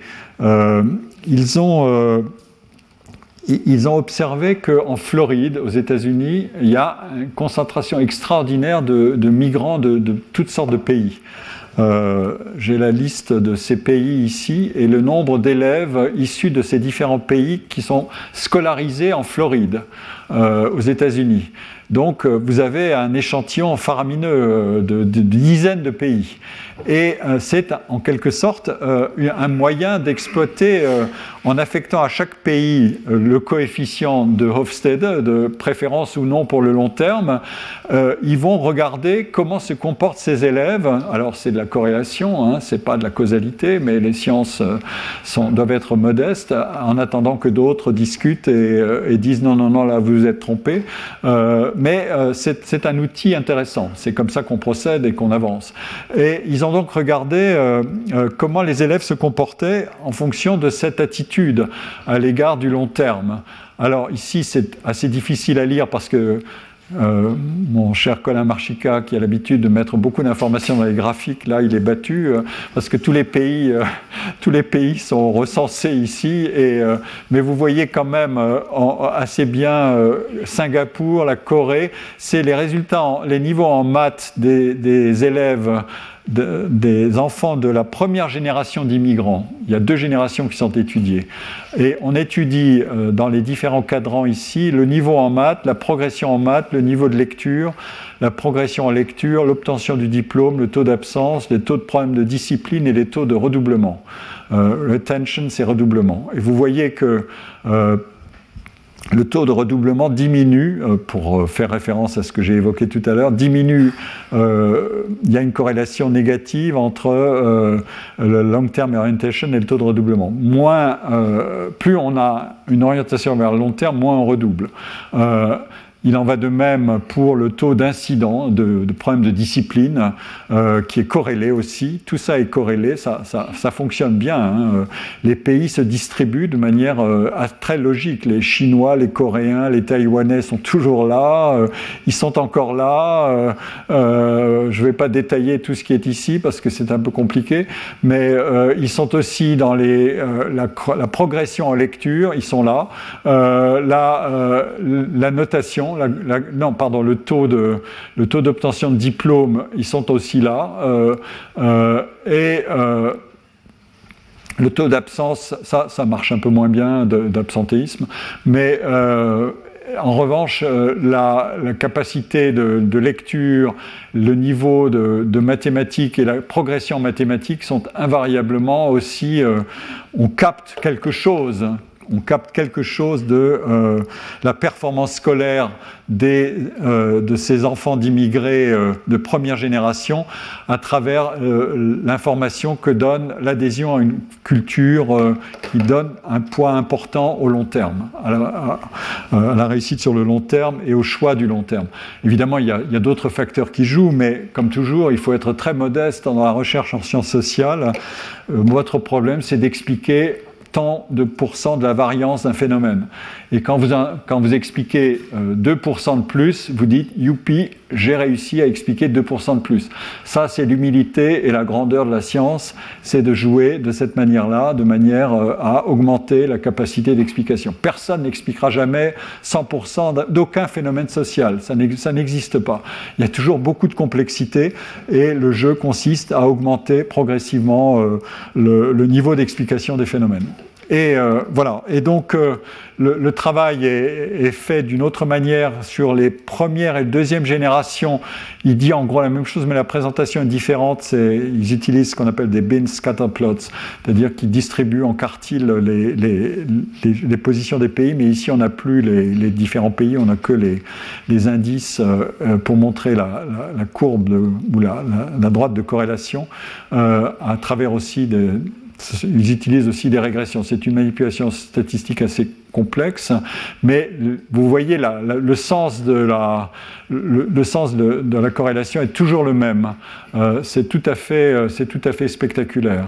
Euh, et ici, enfin, on a le niveau des élèves et en fonction de la long-term orientation. Euh, ceux qui ont la, long-term orientation la plus élevée, c'est le, quartile supérieur dans une distribution d'une population. Euh, si vous prenez 100 élèves, les 25 qui ont l'orientation la, plus résolue vers le long terme sont en, jaune et vous regardez leurs performances scolaires euh, et vous les distribuez en fonction des différents quartiles, donc par niveau de réussite scolaire. Vous verrez effectivement, euh, à travers un autre indicateur sur la réussite, une autre mesure, vous verrez que euh, la réussite scolaire est effectivement corrélée à, ces, à ces à ces niveaux de, préférence pour le long terme. Euh, il y a, d'autres travaux euh, qui ont, été, qui ont été menés sur ces sujets-là euh, et qui, cette fois-ci, se déplacent sur un, autre, pardon, ça va toujours trop vite, qui se déplace sur un autre problème, qui est une classe, c'est une collectivité. Donc il y a les individus, mais il y a les, pairs, comme on les appelle, PIRS. Euh, et donc les pairs, c'est euh, est-ce qu'ils favorisent ou non, euh, à travers leur comportement, la réussite éducative et, et, évidemment ils peuvent saboter une classe. bon, c'est un phénomène très connu. La, la, qualité de la, du comportement collectif influence les résultats individuels. Ces comportements collectifs ça n'est pas du cognitif, euh, sauf si on veut aller simuler simplement la classe tout le monde lève le doigt à toute vitesse, etc. Non, le, comportement de la classe, c'est beaucoup de non-cognitif, c'est-à-dire comment se comportent les élèves. Ils chahutent, euh, ils sont impatients, euh, ils n'écoutent pas, ils sont distraits, ils bavardent, etc.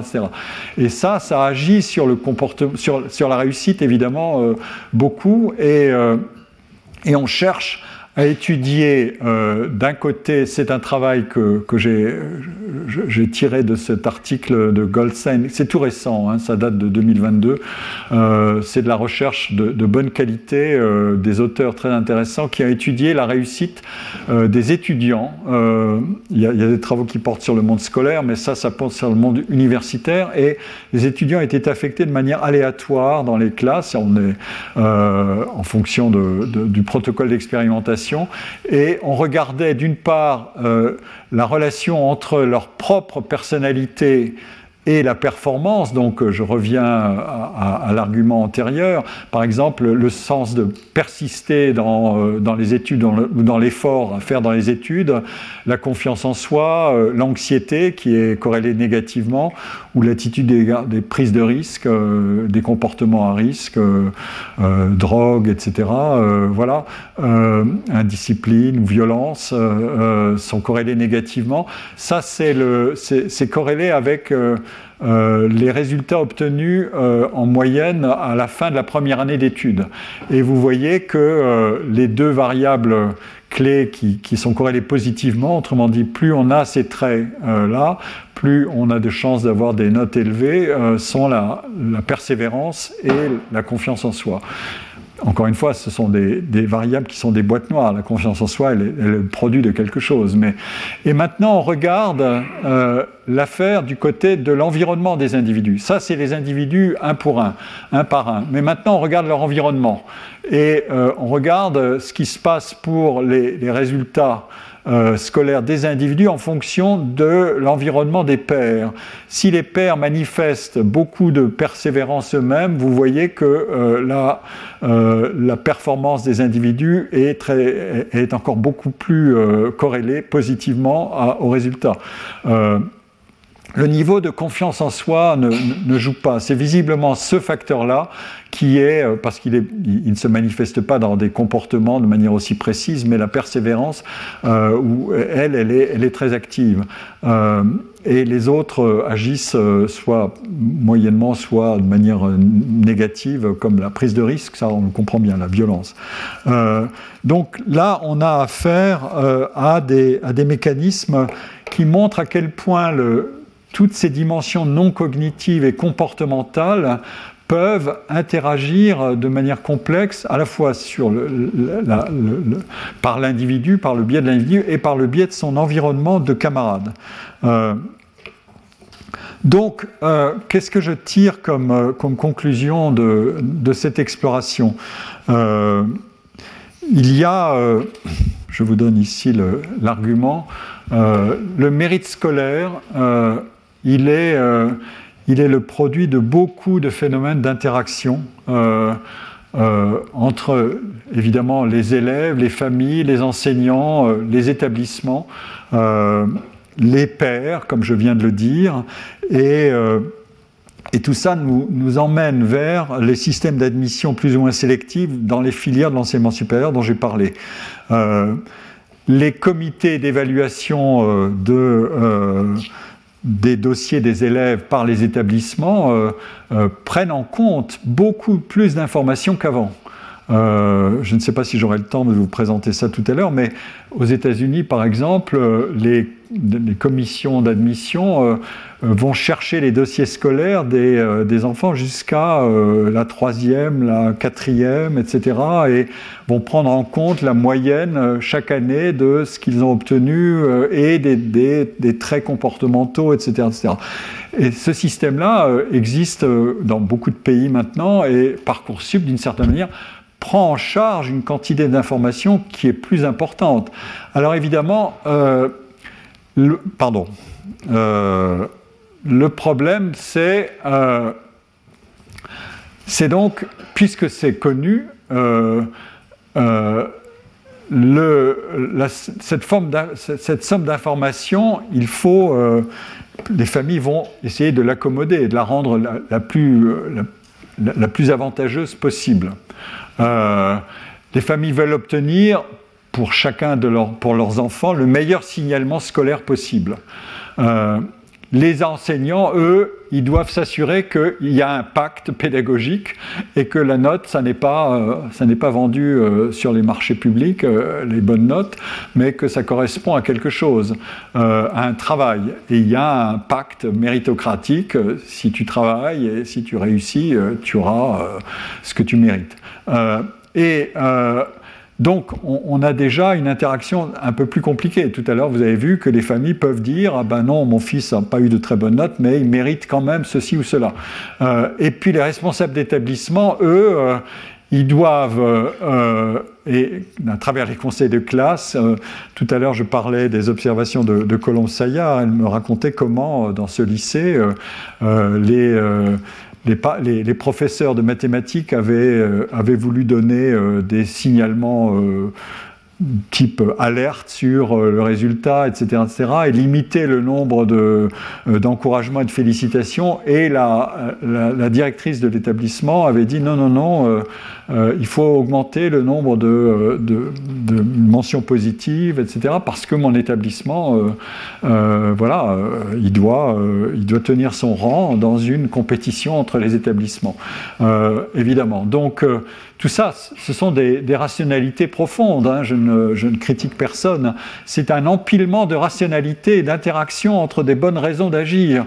Euh, voilà. Et euh, euh, donc, un, responsable d'établissement doit augmenter le, signalement de la valeur de, de son lycée et d'autre part, il doit aussi maintenir à l'égard de son corps enseignant une éthique euh, et une, docimologie, euh, c'est-à-dire une évaluation incitative à travers une notation qui ne soit pas inflationniste.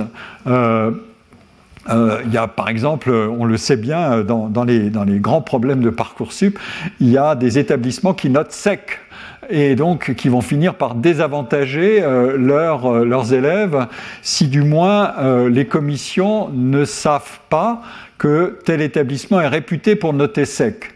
Et euh, ça, c'est encore un autre jeu stratégique, c'est euh, est-ce que les établissements euh, d'origine des élèves doivent être connus ou non? Euh, la Cour des comptes a dit ah il faudrait pas, euh, je note ici la Cour des comptes a dit il faudrait pas que l'origine d'établissement d'origine des candidats soit connue. Mais dans ce cas-là, euh, si vous n'avez pas l'information sur le style de l'établissement et le style pédagogique de l'établissement, vous allez évidemment le défavoriser est, si cet établissement est extrêmement exigeant. Donc l'établissement dans cette nouvelle donne va dire ah ben alors je vais noter à tort et à travers et en avant marche. Donc l'inflation va se mettre en marche. Euh, et euh, les professeurs, évidemment, dans cette situation-là, comment est-ce qu'ils vont faire? Euh, Peu à peu, leur fameuse constante macabre va plus être très macabre. Elle va glisser vers la droite de la distribution gaussienne et elle va favoriser des notations de plus en plus avantageuses parce que euh, il faudra bien faire comme l'établissement d'à côté, etc., etc. Mais quel est le pacte pédagogique qu'on réussit à maintenir? Quelle est l'équation méritocratique qu'on réussit à maintenir dans cette situation-là? C'est quand même un, sacré casse-tête. Hein. et, ça, c'est le casse-tête quotidien de ces mondes de l'enseignement. Euh, que, euh, et, je, ne vais pas dans, tous les détails, mais euh, quand je dis qu'être enseignant, c'est un métier difficile, voilà, ce sont de, multiples indices possibles de ce que tout ça, comment, comment ça fonctionne, parce que les parties prenantes sont, sont très nombreuses dans cette affaire-là. Et qu'on joue à la fois le passé, qu'est-ce qu'il a fait, qu'est-ce qu'elle a fait, cet élève, et le futur? Qu'est-ce que euh, ce qu'il ou elle a fait va euh, engager sur euh, ses chances de ceci ou de cela? Et l'information, est-ce qu'elle doit être rendue de plus en plus avantageuse pour ne pas handicaper le futur par le passé, ce qui est un, grand, un grand casse-tête. alors, évidemment, le, je, crains d'être de nouveau à, court de temps, mais enfin bon, écoutez, hein, euh, mais je ne, je, vous promets que la semaine prochaine, on aura des concours de piano. Euh, euh, vous voyez que l'enjeu, euh, de même que le redoublement a diminué, euh, le taux de réussite au bac, il a augmenté. Bon, euh, il est maintenant, il y a eu une progression énorme entre 2019 et 2021 pour des raisons que vous connaissez, la pandémie, mais on atteint, selon les types de baccalauréat, qui ne sont pas encore tous à la même enseigne, mais pour le baccalauréat général et technologique, on a des taux de réussite de 94 à 98% quasiment. Donc, ça n'est plus un, ça, n'est plus un examen qui, euh, qui va trier, euh, euh, comme disent toujours les, médias qui s'emparent de ces questions-là. J'ai noté ici un, document de France Inter en 2022. pour rater le bac, il faut vraiment faire des efforts. Ce qui est une manière de retourner l'argument de l'effort, évidemment dans un sens qui n'est pas tout à fait attendu. et voilà, et, les professeurs. Alors, c'est paraît anecdotique comme ça, mais les professeurs, ils sont confrontés à ces problèmes-là. Qu'est-ce que ça veut dire d'exercer euh, son, système d'évaluation et de pesée méritocratique des élèves dans un contexte de cette nature-là? Euh, Donc, euh, il y, a, un trend, un trend qui est celui de euh, d'une augmentation euh, des notes, des réussites, du taux de réussite et euh, de l'inflation des notes. alors, si ça se passe comme ça, le système étant ce qu'il est, ayant besoin tout de même de maintenir une certaine couche de distinction méritocratique, il va reporter l'information sur le signalement de la valeur des élèves sur une autre dimension. Il y, en a, une qui est la mention au baccalauréat. Alors, euh, je vous présente ici, zut, euh, je vous présente ici l'évolution des, des, mentions au baccalauréat général entre 1967 et 2014. Et après, j'ai fait le travail sur la période la plus récente avec des données que j'ai trouvées et que j'ai exploitées moi-même. Euh, Ici, vous avez en bleu la mention, euh, en, orange la mention très bien. Elle est quasiment euh, inapparente euh, en 1967. moi, j'ai passé le bac dans ces années-là. bon, et il y en a 0,6% en 74, et mention très bien. Et puis, on en a 10% en 2014 c'est au bac général. Hein. Et là, en, gris, vous avez les, bacheliers qui n'ont aucune mention. Donc, euh, ils sont passés de 68 à 48% C'est dans les mentions, euh, les mentions assez bien ont beaucoup augmenté, mais sélectives, c'est surtout plus on monte dans la mention, plus évidemment l'augmentation est un peu sélective, mais la mention bien, elle aussi, connaît une belle progression. Et euh, ici, j'ai travaillé avec les données du ministère Et j'ai distingué euh, les mentions baccalauréat toutes voix confondues entre 97 et 2021. Donc j'élargis un peu l'observation. Je n'ai pas mis les années, mais euh, à gauche vous avez 97 et à droite 2021. Et toutes voix euh, réunies. Ensuite c'est baccalauréat général. Je viens de le montrer, mais pour une période plus récente. Vous voyez que la pandémie et la post-pandémie, voilà, on, a le bac euh, mieux maintenant. Euh, après, dans, les années 2020-2021, le, score euh, des mentions, le nombre de mentions a spectaculairement augmenté. et notamment les mentions très bien et les mentions bien, là, elles connaissent un, boom. Il y a un baccalauréat technologique, c'est un peu différent. Euh, les mentions très bien sont beaucoup plus limitées, mais euh, la progression existe de tous les côtés. Euh, et au baccalauréat professionnel, c'est aussi plus limité, mais la mention bien est une sorte de socle commun de progression. Autrement dit, de plus en plus d'élèves travaillent bien et, les mentions qui sont accordées dépassent aujourd'hui les 60% tout bac confondu, euh, au bac général, on est à 65%. Donc, euh, euh, évidemment, quand on voit ce phénomène-là, une augmentation des mentions, ça veut dire que le pouvoir de signalement des mentions, il se rétrécit, de signalement la valeur des élèves par les mentions se rétrécit. Il se concentre maintenant là-dessus sur les mentions très bien. Et je vous ai donné toutes sortes d'indications la semaine dernière sur les, parcours scolaires après le baccalauréat en fonction de la mention. Je vous ai donné euh, les informations sur le, monde de la santé et la réussite euh, euh, dans les études de santé qui sont ouvertes la première année sélective, sévèrement sélective la deuxième année. Et un, des, un, des, meilleurs euh, facteur explicatif de la réussite à l'examen sélectif pour entrer en deuxième année, c'est la mention. Euh, très bien, à l'avoir ou non. Et euh, dans Parcoursup, le rapport que j'ai cité la semaine dernière, vous trouverez aussi une information sur la deuxième licence, je crois, la plus demandée, où la première, la plus demandée dans Parcoursup, c'est la licence de droit. Et euh, l'analyse porte sur euh, quelles sont les, licences selon les, différents établissements euh, en région ou à Paris. et à Paris, Paris 1 et Paris 2, qui sont les facs de droit les plus réputées, tous les admis ont mention bien ou très bien. Et, à Paris 8, par exemple, ça, c'est pas tout à fait ça. Bon, euh, voilà, ces signaux-là, euh, ils comptent énormément pour euh, pour maintenir une sorte d'information sur qu'est-ce que c'est que le mérite scolaire d'un élève et sa valeur, ils, sont maintenus, mais ils sont décalés. ils sont décalés vers le signalement par les mentions et plus par l'obtention du baccalauréat. Alors, on a, c'est un phénomène en fait qui est international. Euh, je vous donne ici une analyse qui a été faite, euh, qui est assez sophistiquée, qui a été faite sur ce qu'on appelle euh, le High School Grade, grade the Grade Point Average, c'est-à-dire la note moyenne dans les études secondaires qui sont prises en compte par les comités d'admission dans les universités.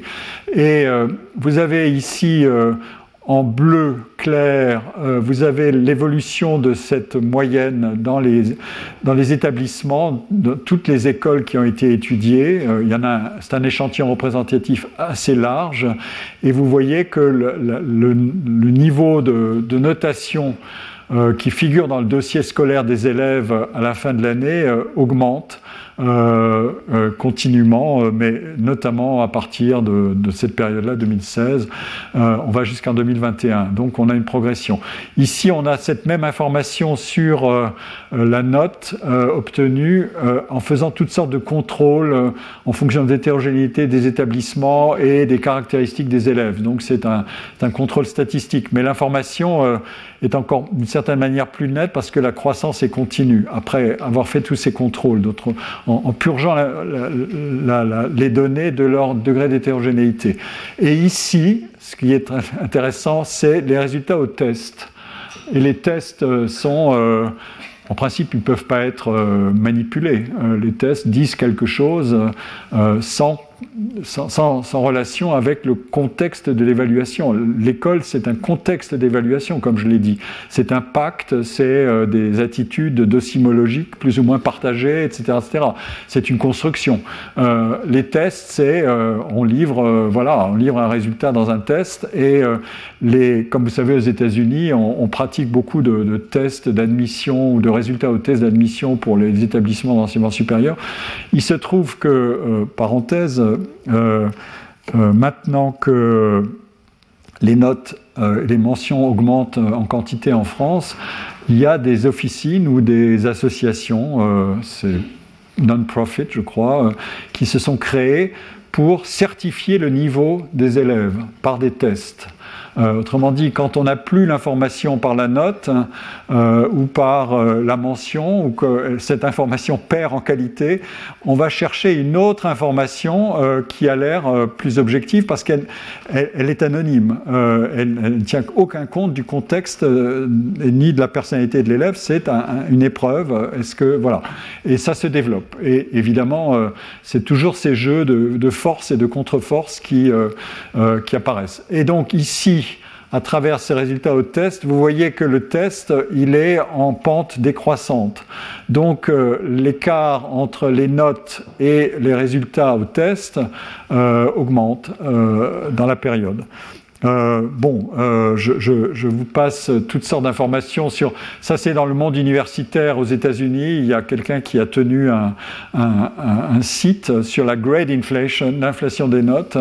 Et vous voyez qu'il est parti de 1920. Euh, je ne vous donnerai pas tous les détails de la méthode. en, rouge, vous avez tous les établissements d'enseignement supérieur, en vert, les établissements privés, et en, bleu, les établissements publics. Et donc le total est en rouge. Et vous voyez que euh, les établissements privés augmentent plus vite leur, euh, notation. Euh, bon, ils sont aussi plus sélectifs, etc. etc. Donc on, a, on a un trend qui est et qui s'accélère évidemment beaucoup. de plus en plus de monde entre dans le système et les notes augmentent. il y a il y, a, beaucoup de, choses à dire là-dessus. Des établissements aux États-Unis, par exemple, des universités disent luttons contre l'inflation l'inflation des notes. Euh, Princeton a dit ça suffit, nous sommes Princeton, donc nous n'allons pas euh, faire n'importe quoi. Et euh, les, étudiants se sont aperçus que si, Princeton notait plus sec, ça les défavorisait ensuite, parce que tout d'un coup leur dossier perdrait en valeur par rapport au dossier des, établissements voisins ou concurrents. Et donc Princeton a, de nouveau s'est dit ah ben non, c'est pas une bonne c'est pas une bonne solution. Autrement dit, c'est un jeu impossible parce que si vous êtes embarqué, euh, vous ne pouvez pas sortir du lot, ou alors, euh, si vous sortez du lot, il vous faut beaucoup d'informations pour motiver euh, les caractéristiques de votre propre gestion de l'évaluation. Et voilà, donc vous faites intervenir tout simplement des variables réputationnelles. Euh, ici, je, vous donne euh, assez vite des, euh, des, informations qui vont toutes dans le même sens. C'est une représentation de la, de la situation entre 83 et 98 jusqu'à 2013, entre les, pareil sur les établissements privés et publics aux États-Unis. ici, vous avez l'évolution des notes en Allemagne, dans les universités allemandes, et les taux de de très bonnes notes. Sehr gut.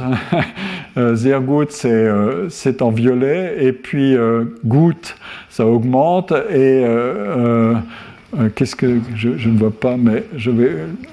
Befriedigend, ça veut dire satisfaisant. Je fais un peu d'allemand, donc ausreichend, c'est suffisant. Et vous voyez que le score des, des suffisants et satisfaisants se rétrécit progressivement. Donc tous les pays sont confrontés à ces problèmes-là. Euh, ici, vous avez la, situation en Angleterre. Bon, je ne vais pas la détailler, mais first grade, first grade c'est la meilleure note. Euh, euh, elle augmente au fur et à mesure du temps, et, ou alors en système, un autre système de notation A-level, c'est c'est l'examen qui est passé avant le, avant le, à la fin de, des études secondaires. Et euh, le A-level est en, rouge, le A+, euh, c'est-à-dire la meilleure note possible, le, jaune c'est juste après, sont les, donc, les notes les plus satisfaisantes, et puis et à, mesure, à, mesure, que vous montez dans le tableau euh, ou dans le graphique, les notes sont de plus en plus médiocres, et vous voyez que le taux de notes médiocres diminue constamment. Et ici, vous avez euh, les les taux de, les taux de first grade, enfin de first, oui, de, de meilleures notes,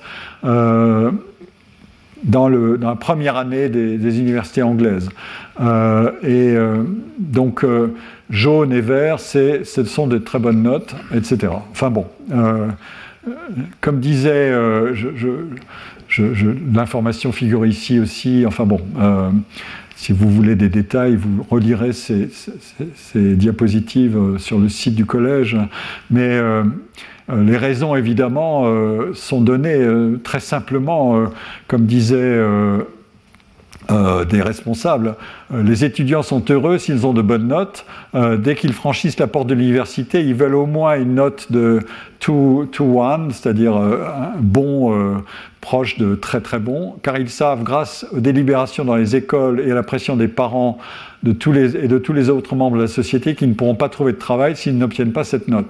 Et et un, étudiant membre du syndicat des étudiants de l'université de Cambridge dit il n'y a aucune preuve, et il est même assez choquant d'affirmer que la première conclusion à laquelle les gens de l'enseignement supérieur aboutissent soit l'inflation des notes, plutôt que le fait que les étudiants travaillent plus dur. Eh bien oui, c'est une vraie question. et, alors, évidemment, euh, euh, le problème, c'est quelle est la corrélation entre le niveau d'effort et, la note? Euh, qui est un des piliers de, bon, du système de mérite. Euh, alors, euh, il se trouve que il y a des enquêtes qui ont montré que le, volume d'études, d'heures d'études des étudiants aux États-Unis avait diminué dans le temps.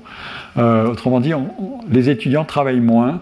Euh, on part, ce sont différentes enquêtes. Il y en a une qui s'appelle Talent et une autre. Euh, enfin, c'est toutes sortes d'enquêtes qui ont été réunies avec beaucoup de travail économétrique pour euh, ajuster les résultats en fonction des caractéristiques des enquêtes, etc., etc.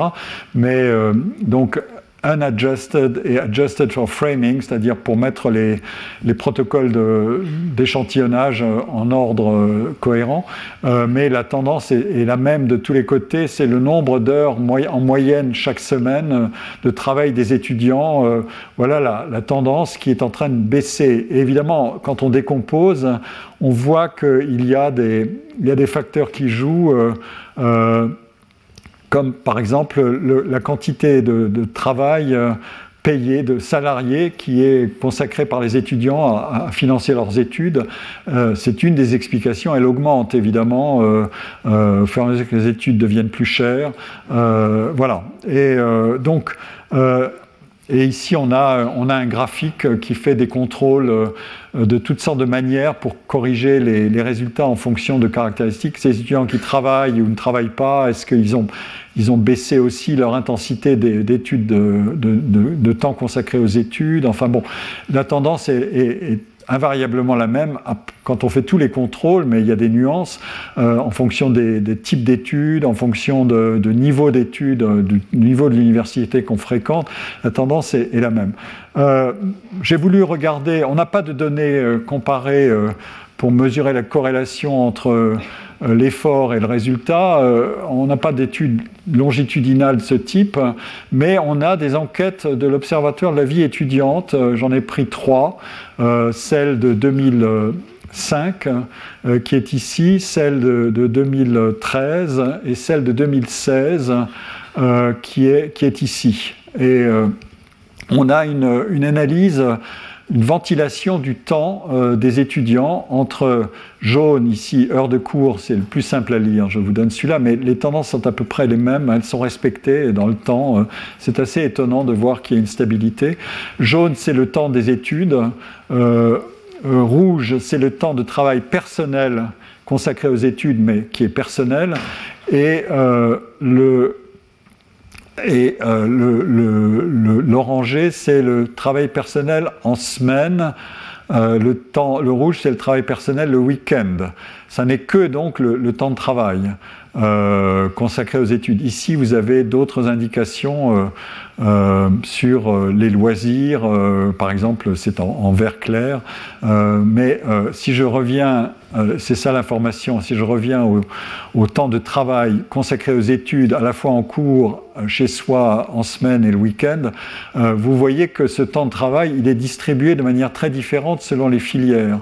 Euh, les filières sélectives mobilisent plus d'intensité de travail, et ça se retrouve ici et là aussi, plus d'intensité de travail que les filières moins sélectives et, ou, que des disciplines qui sollicitent moins le, temps de travail et l'intensité d'effort.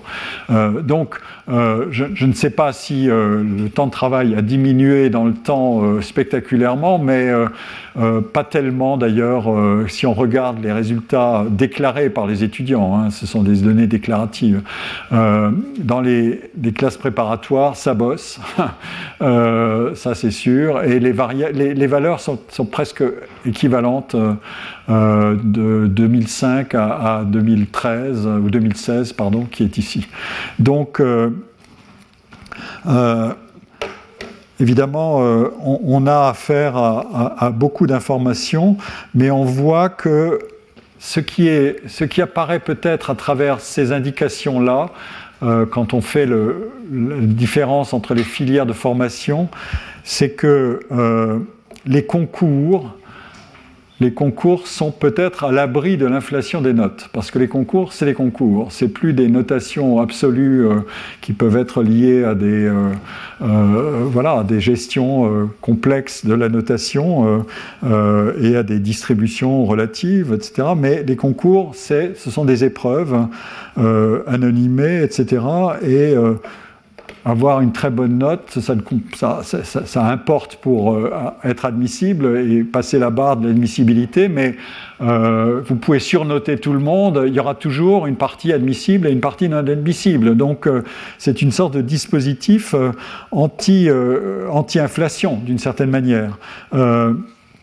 donc le, le, résultat qui apparaît ici, c'est un peu ça d'une certaine manière, c'est que euh, si on sait que le système ne peut pas être euh, en quelque sorte perverti par l'inflation des notes, parce que c'est un dispositif de concours, euh, que, ça soit, que ça soit dans les études de médecine, euh, en santé, donc euh, dans les classes préparatoires, ou même dans les, dans les filières courtes, qui sont sélectives, STS et IUT, eh bien les, les, notes ne comptent pas tellement. C'est bon, voilà, c'est le c'est une valeur plus intrinsèque du dossier qui, va apparaître à travers l'épreuve et les résultats à l'épreuve. Euh, je n'ai vraiment plus beaucoup de temps, mais je ne peux pas faire autrement que de vous présenter maintenant euh, ce que j'aurais voulu développer sur euh, un système de concours qui est la fonction publique. il y a un secteur entier d'emploi en France, qui euh, est entre 20 et 25% de l'emploi total, qui recrute prioritairement par concours. Euh, et euh, le problème que pose aujourd'hui ce système de recrutement, le, recrutement par concours, il a toute une histoire. Hein. D'abord, les concours sont apparus en France, dans les systèmes d'enseignement et euh, de recrutement euh, au XVIIIe siècle, mais dans des, dans des endroits très particuliers, les écoles militaires notamment, parce qu'il ne fallait pas plaisanter avec la compétence. Euh, bon, c'est une longue histoire. Les, armées françaises ont connu des déroutes spectaculaires au milieu du XVIIe siècle, et le, monde militaire s'est dit il faut quand même qu'on fonde des écoles qui vont nous redresser tout ça. Et donc, on a créé des systèmes de concours. Et puis, il y a eu la formation du génie, les ingénieurs constructeurs, etc., etc., Tout ça est apparu au milieu du XVIIIe siècle, mais le système propre du concours de la fonction publique n'a été, euh, malgré le fait qu'on faisait référence à euh, toutes les carrières ouvertes à la vertu et au talent, c'est l'article 6 de la Déclaration des droits de l'homme de 1789, qui reste encore un socle de, euh, de la doctrine de la fonction publique, hein. euh, l'égale admissibilité aux emplois. Hein. c'est le premier socle, et le deuxième socle, c'est mais par quel moyen Et le moyen, c'est le concours. Le premier socle a été rappelé sans arrêt, mais n'a pas empêché qu'on ne procédait pas au concours de recrutement euh, pendant presque 100 ans après avoir énoncé l'égale admissibilité de l'article 6 de la Déclaration des droits de l'homme. Euh, et progressivement, on a adopté le concours. Et l'histoire s'est accélérée principalement après 1945, quand on a créé le statut de la fonction publique, et dans les années 50 et que donc on a, euh, on a voulu s'assurer euh, on procédait bien à euh, de justes mécanismes d'égalité des chances et d'allocation des emplois par, par un système complet qui respecte le mieux possible la valeur du mérite. c'est une des dimensions qui est rappelée sans arrêt dans la construction de, la fonction publique progressivement et dans l'adoption du système de concours. Mais le problème qui se pose maintenant, c'est, euh, je, bon, je rappelle ici la nature de ce que sont les emplois dans la fonction publique. Euh, il y a tout de même, la, discussion a été longue, mais on, a admis qu'il y avait des emplois dans la fonction publique qui, n'étaient pas des emplois de, titulaires, mais des emplois contractuels. Ils représentent quand même 20% dans la fonction publique d'État, 22% dans la fonction territoriale et euh, un, peu, un peu moins euh, dans la fonction hospitalière, pardon, 23% dans la fonction hospitalière.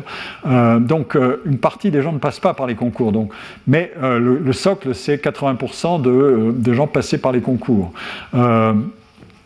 Le, grand problème, je vais y venir tout de suite ici, pardon, c'est est-ce que ces concours sont attractifs ou non? Autrement dit, est-ce que la fonction publique, avec un système de concours, euh, peut continuer à faire valoir un, euh, type d'emploi et un type de euh, méritocratie qui est efficace?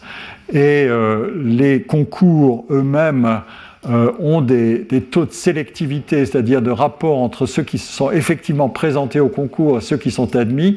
Euh, ces concours de la fonction publique euh, sont, très variables. Les taux de sélectivité sont très variables. Le, concours qui a le taux de sélectivité le plus élevé, c'est le concours d'ingénieur des travaux publics de l'État. Euh, apparemment, ça doit être un emploi extrêmement désirable. Il y a, euh, il y a 122 admis pour 5293 euh, présents en moyenne sur la période 80-2014. Et ceux qui ont les scores les plus, les, moins bons, eh bien, ce sont tous les, les professions, toutes les professions de l'enseignement c'est un peu euh, ennuyeux, mais euh, en même temps, c'est le volume le plus élevé d'emplois. Ici, on est dans quelques centaines, ici, on est dans plusieurs milliers. Donc, euh, il y a un problème de vivier et, de constitution de vivier et de sélectivité. et la sélectivité des recrutements externes, donc par concours, dans la fonction publique d'État, vous la voyez ici entre 2007 et 2020. Comment elle évolue? Autrement dit, euh, qu'est-ce qu'on fait avec euh, un système pareil? Est-ce qu'il attire ou est-ce qu'il n'attire pas? Alors, il y, a, beaucoup de mécanismes qui jouent sur l'attractivité, évidemment. Il n'y a pas que le format du recrutement, mais il y a aussi euh, le niveau de salaire, je ne vais pas entrer dans tout ça, et le, type d'adhésion ou non à la carrière, au modèle de carrière dans la fonction publique et, et d'autres facteurs. Il y a un très très bon dossier là-dessus dans le rapport sur la fonction publique de 2020.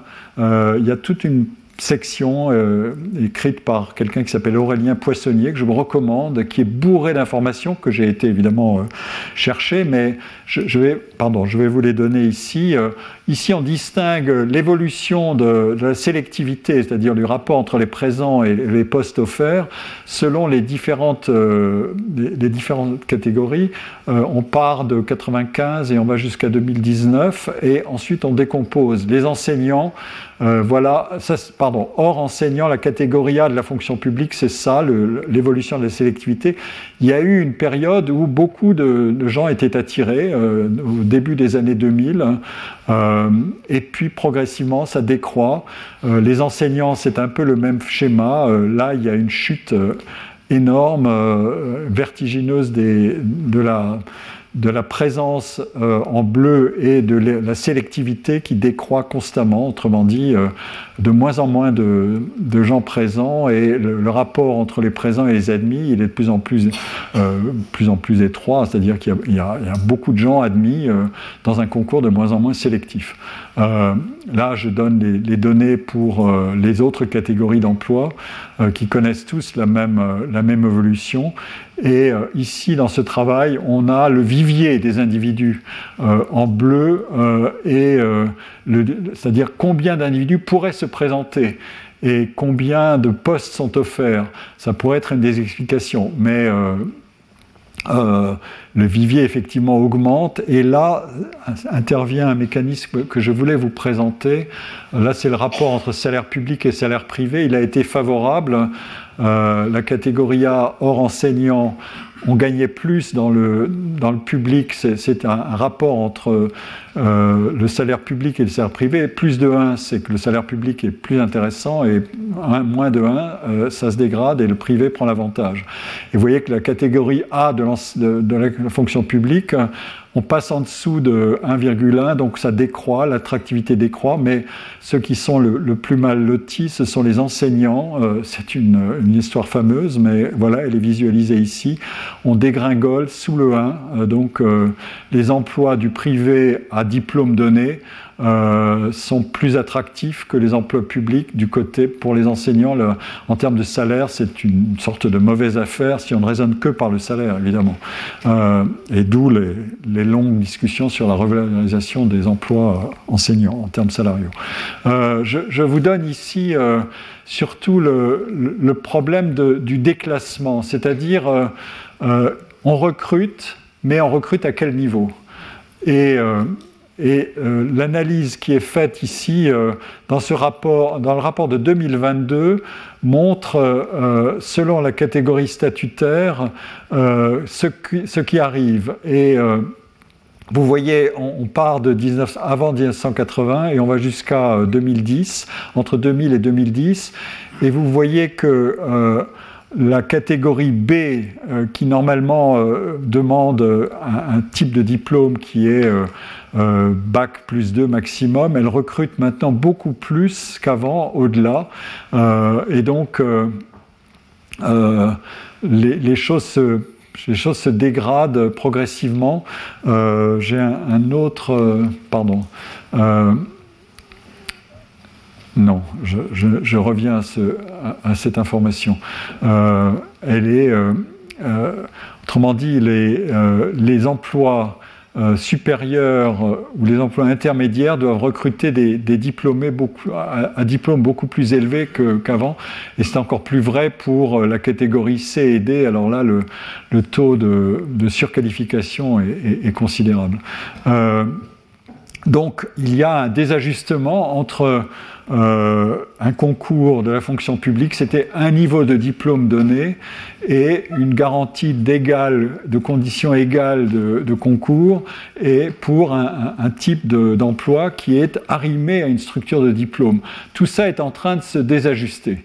Et, euh, mais euh, on pourrait montrer, je termine là-dessus rapidement parce que je, je voudrais le, le rappeler sur... ici, on a les emplois euh, dans en Occitanie. C'est un très joli travail qui a été fait par une, euh, statisticienne euh, dont j'oublie à l'instant le nom, mais qui a montré tout ce qui est en, jaune, ce sont les situations de surclassement. C'est-à-dire que vous, avez un diplôme qui est inférieur à, l'emploi que vous occupez. Euh, par exemple, un cadre à la fonction publique qui n'a que un, CEP, euh, il y en a encore probablement, eh bien, il est surclassé par rapport à l'emploi qu'il occupe. En revanche, euh, quand c'est en gris, ça veut dire qu'il occupe exactement l'emploi qui correspond à son niveau de diplôme et en bleu clair, il est en situation de surqualification ou de déclassement. Et vous voyez que ça commence exactement dans les, populations, de, les qualifications intermédiaires et les emplois intermédiaires. Euh, on a aujourd'hui des, individus qui ont un bac plus 5 ou un doctorat qui sont en activité euh, dans les professions intermédiaires en nombre beaucoup plus élevé, en bac plus 4, bac plus 5. Donc là, on a grand, un grand principe un des piliers de la méritocratie, c'était de dire, avec les efforts que vous consentez euh, pour obtenir tel ou tel résultat et tel ou tel diplôme, euh, si le système d'emploi est bien organisé pour offrir euh, ce qui convient à ce que produit l'éducation, eh bien vous aurez un, rapport de proportion, comme dit la justice distributive dans le mérite, un rapport de proportion entre ce qu'est ce votre diplôme et ce qu'il signale de vos compétences et ce qu'est votre, que votre emploi. Eh bien non, euh, ça passe par des phénomènes aujourd'hui euh, qui se diffusent de surqualification Évidemment, euh, ensuite, il faudrait, mais je n'ai plus le temps, j'arrive au bout, il faudrait distinguer entre l'entrée dans l'emploi et la carrière qui suit. Est-ce que la carrière corrige les phénomènes de, déqualification, de, surqualification et de déclassement en, permettant aux individus d'avoir une promotion et une carrière ascendante Ça, c'est un des grands enjeux, et c'est notamment un des grands enjeux aussi dans la fonction publique. Qu'est-ce qui est la part de ce qu'on veut obtenir euh, par l'ancienneté, alors une sorte d'escalier euh, d'escalator qui grimpe euh, régulièrement mais de manière fixe, ou par, la, ou par le mérite, la promotion au mérite, qui est euh, bon, mais j'ai des compétences et je voudrais les faire valoir. Et dans ce cas-là, on adopte un autre vocabulaire que celui de la qualification, qui est celui de la compétence, qui est une variable plus complexe qui en partie capte l'information que je donnais sur le cognitif et le non cognitif tout à l'heure. C'est ce que veulent faire valoir les individus en disant je ne suis pas le simple enfant de mon diplôme, je suis plus que ça et je vais vous le démontrer à travers ma carrière, du moins mon espérance de carrière. Voilà, je termine là et je suis désolé d'avoir été un peu trop rapide euh, à la fin et je déborde de toute façon. Je vous remercie pour votre attention. Retrouvez tous les contenus du Collège de France sur www.colège-2-france.fr.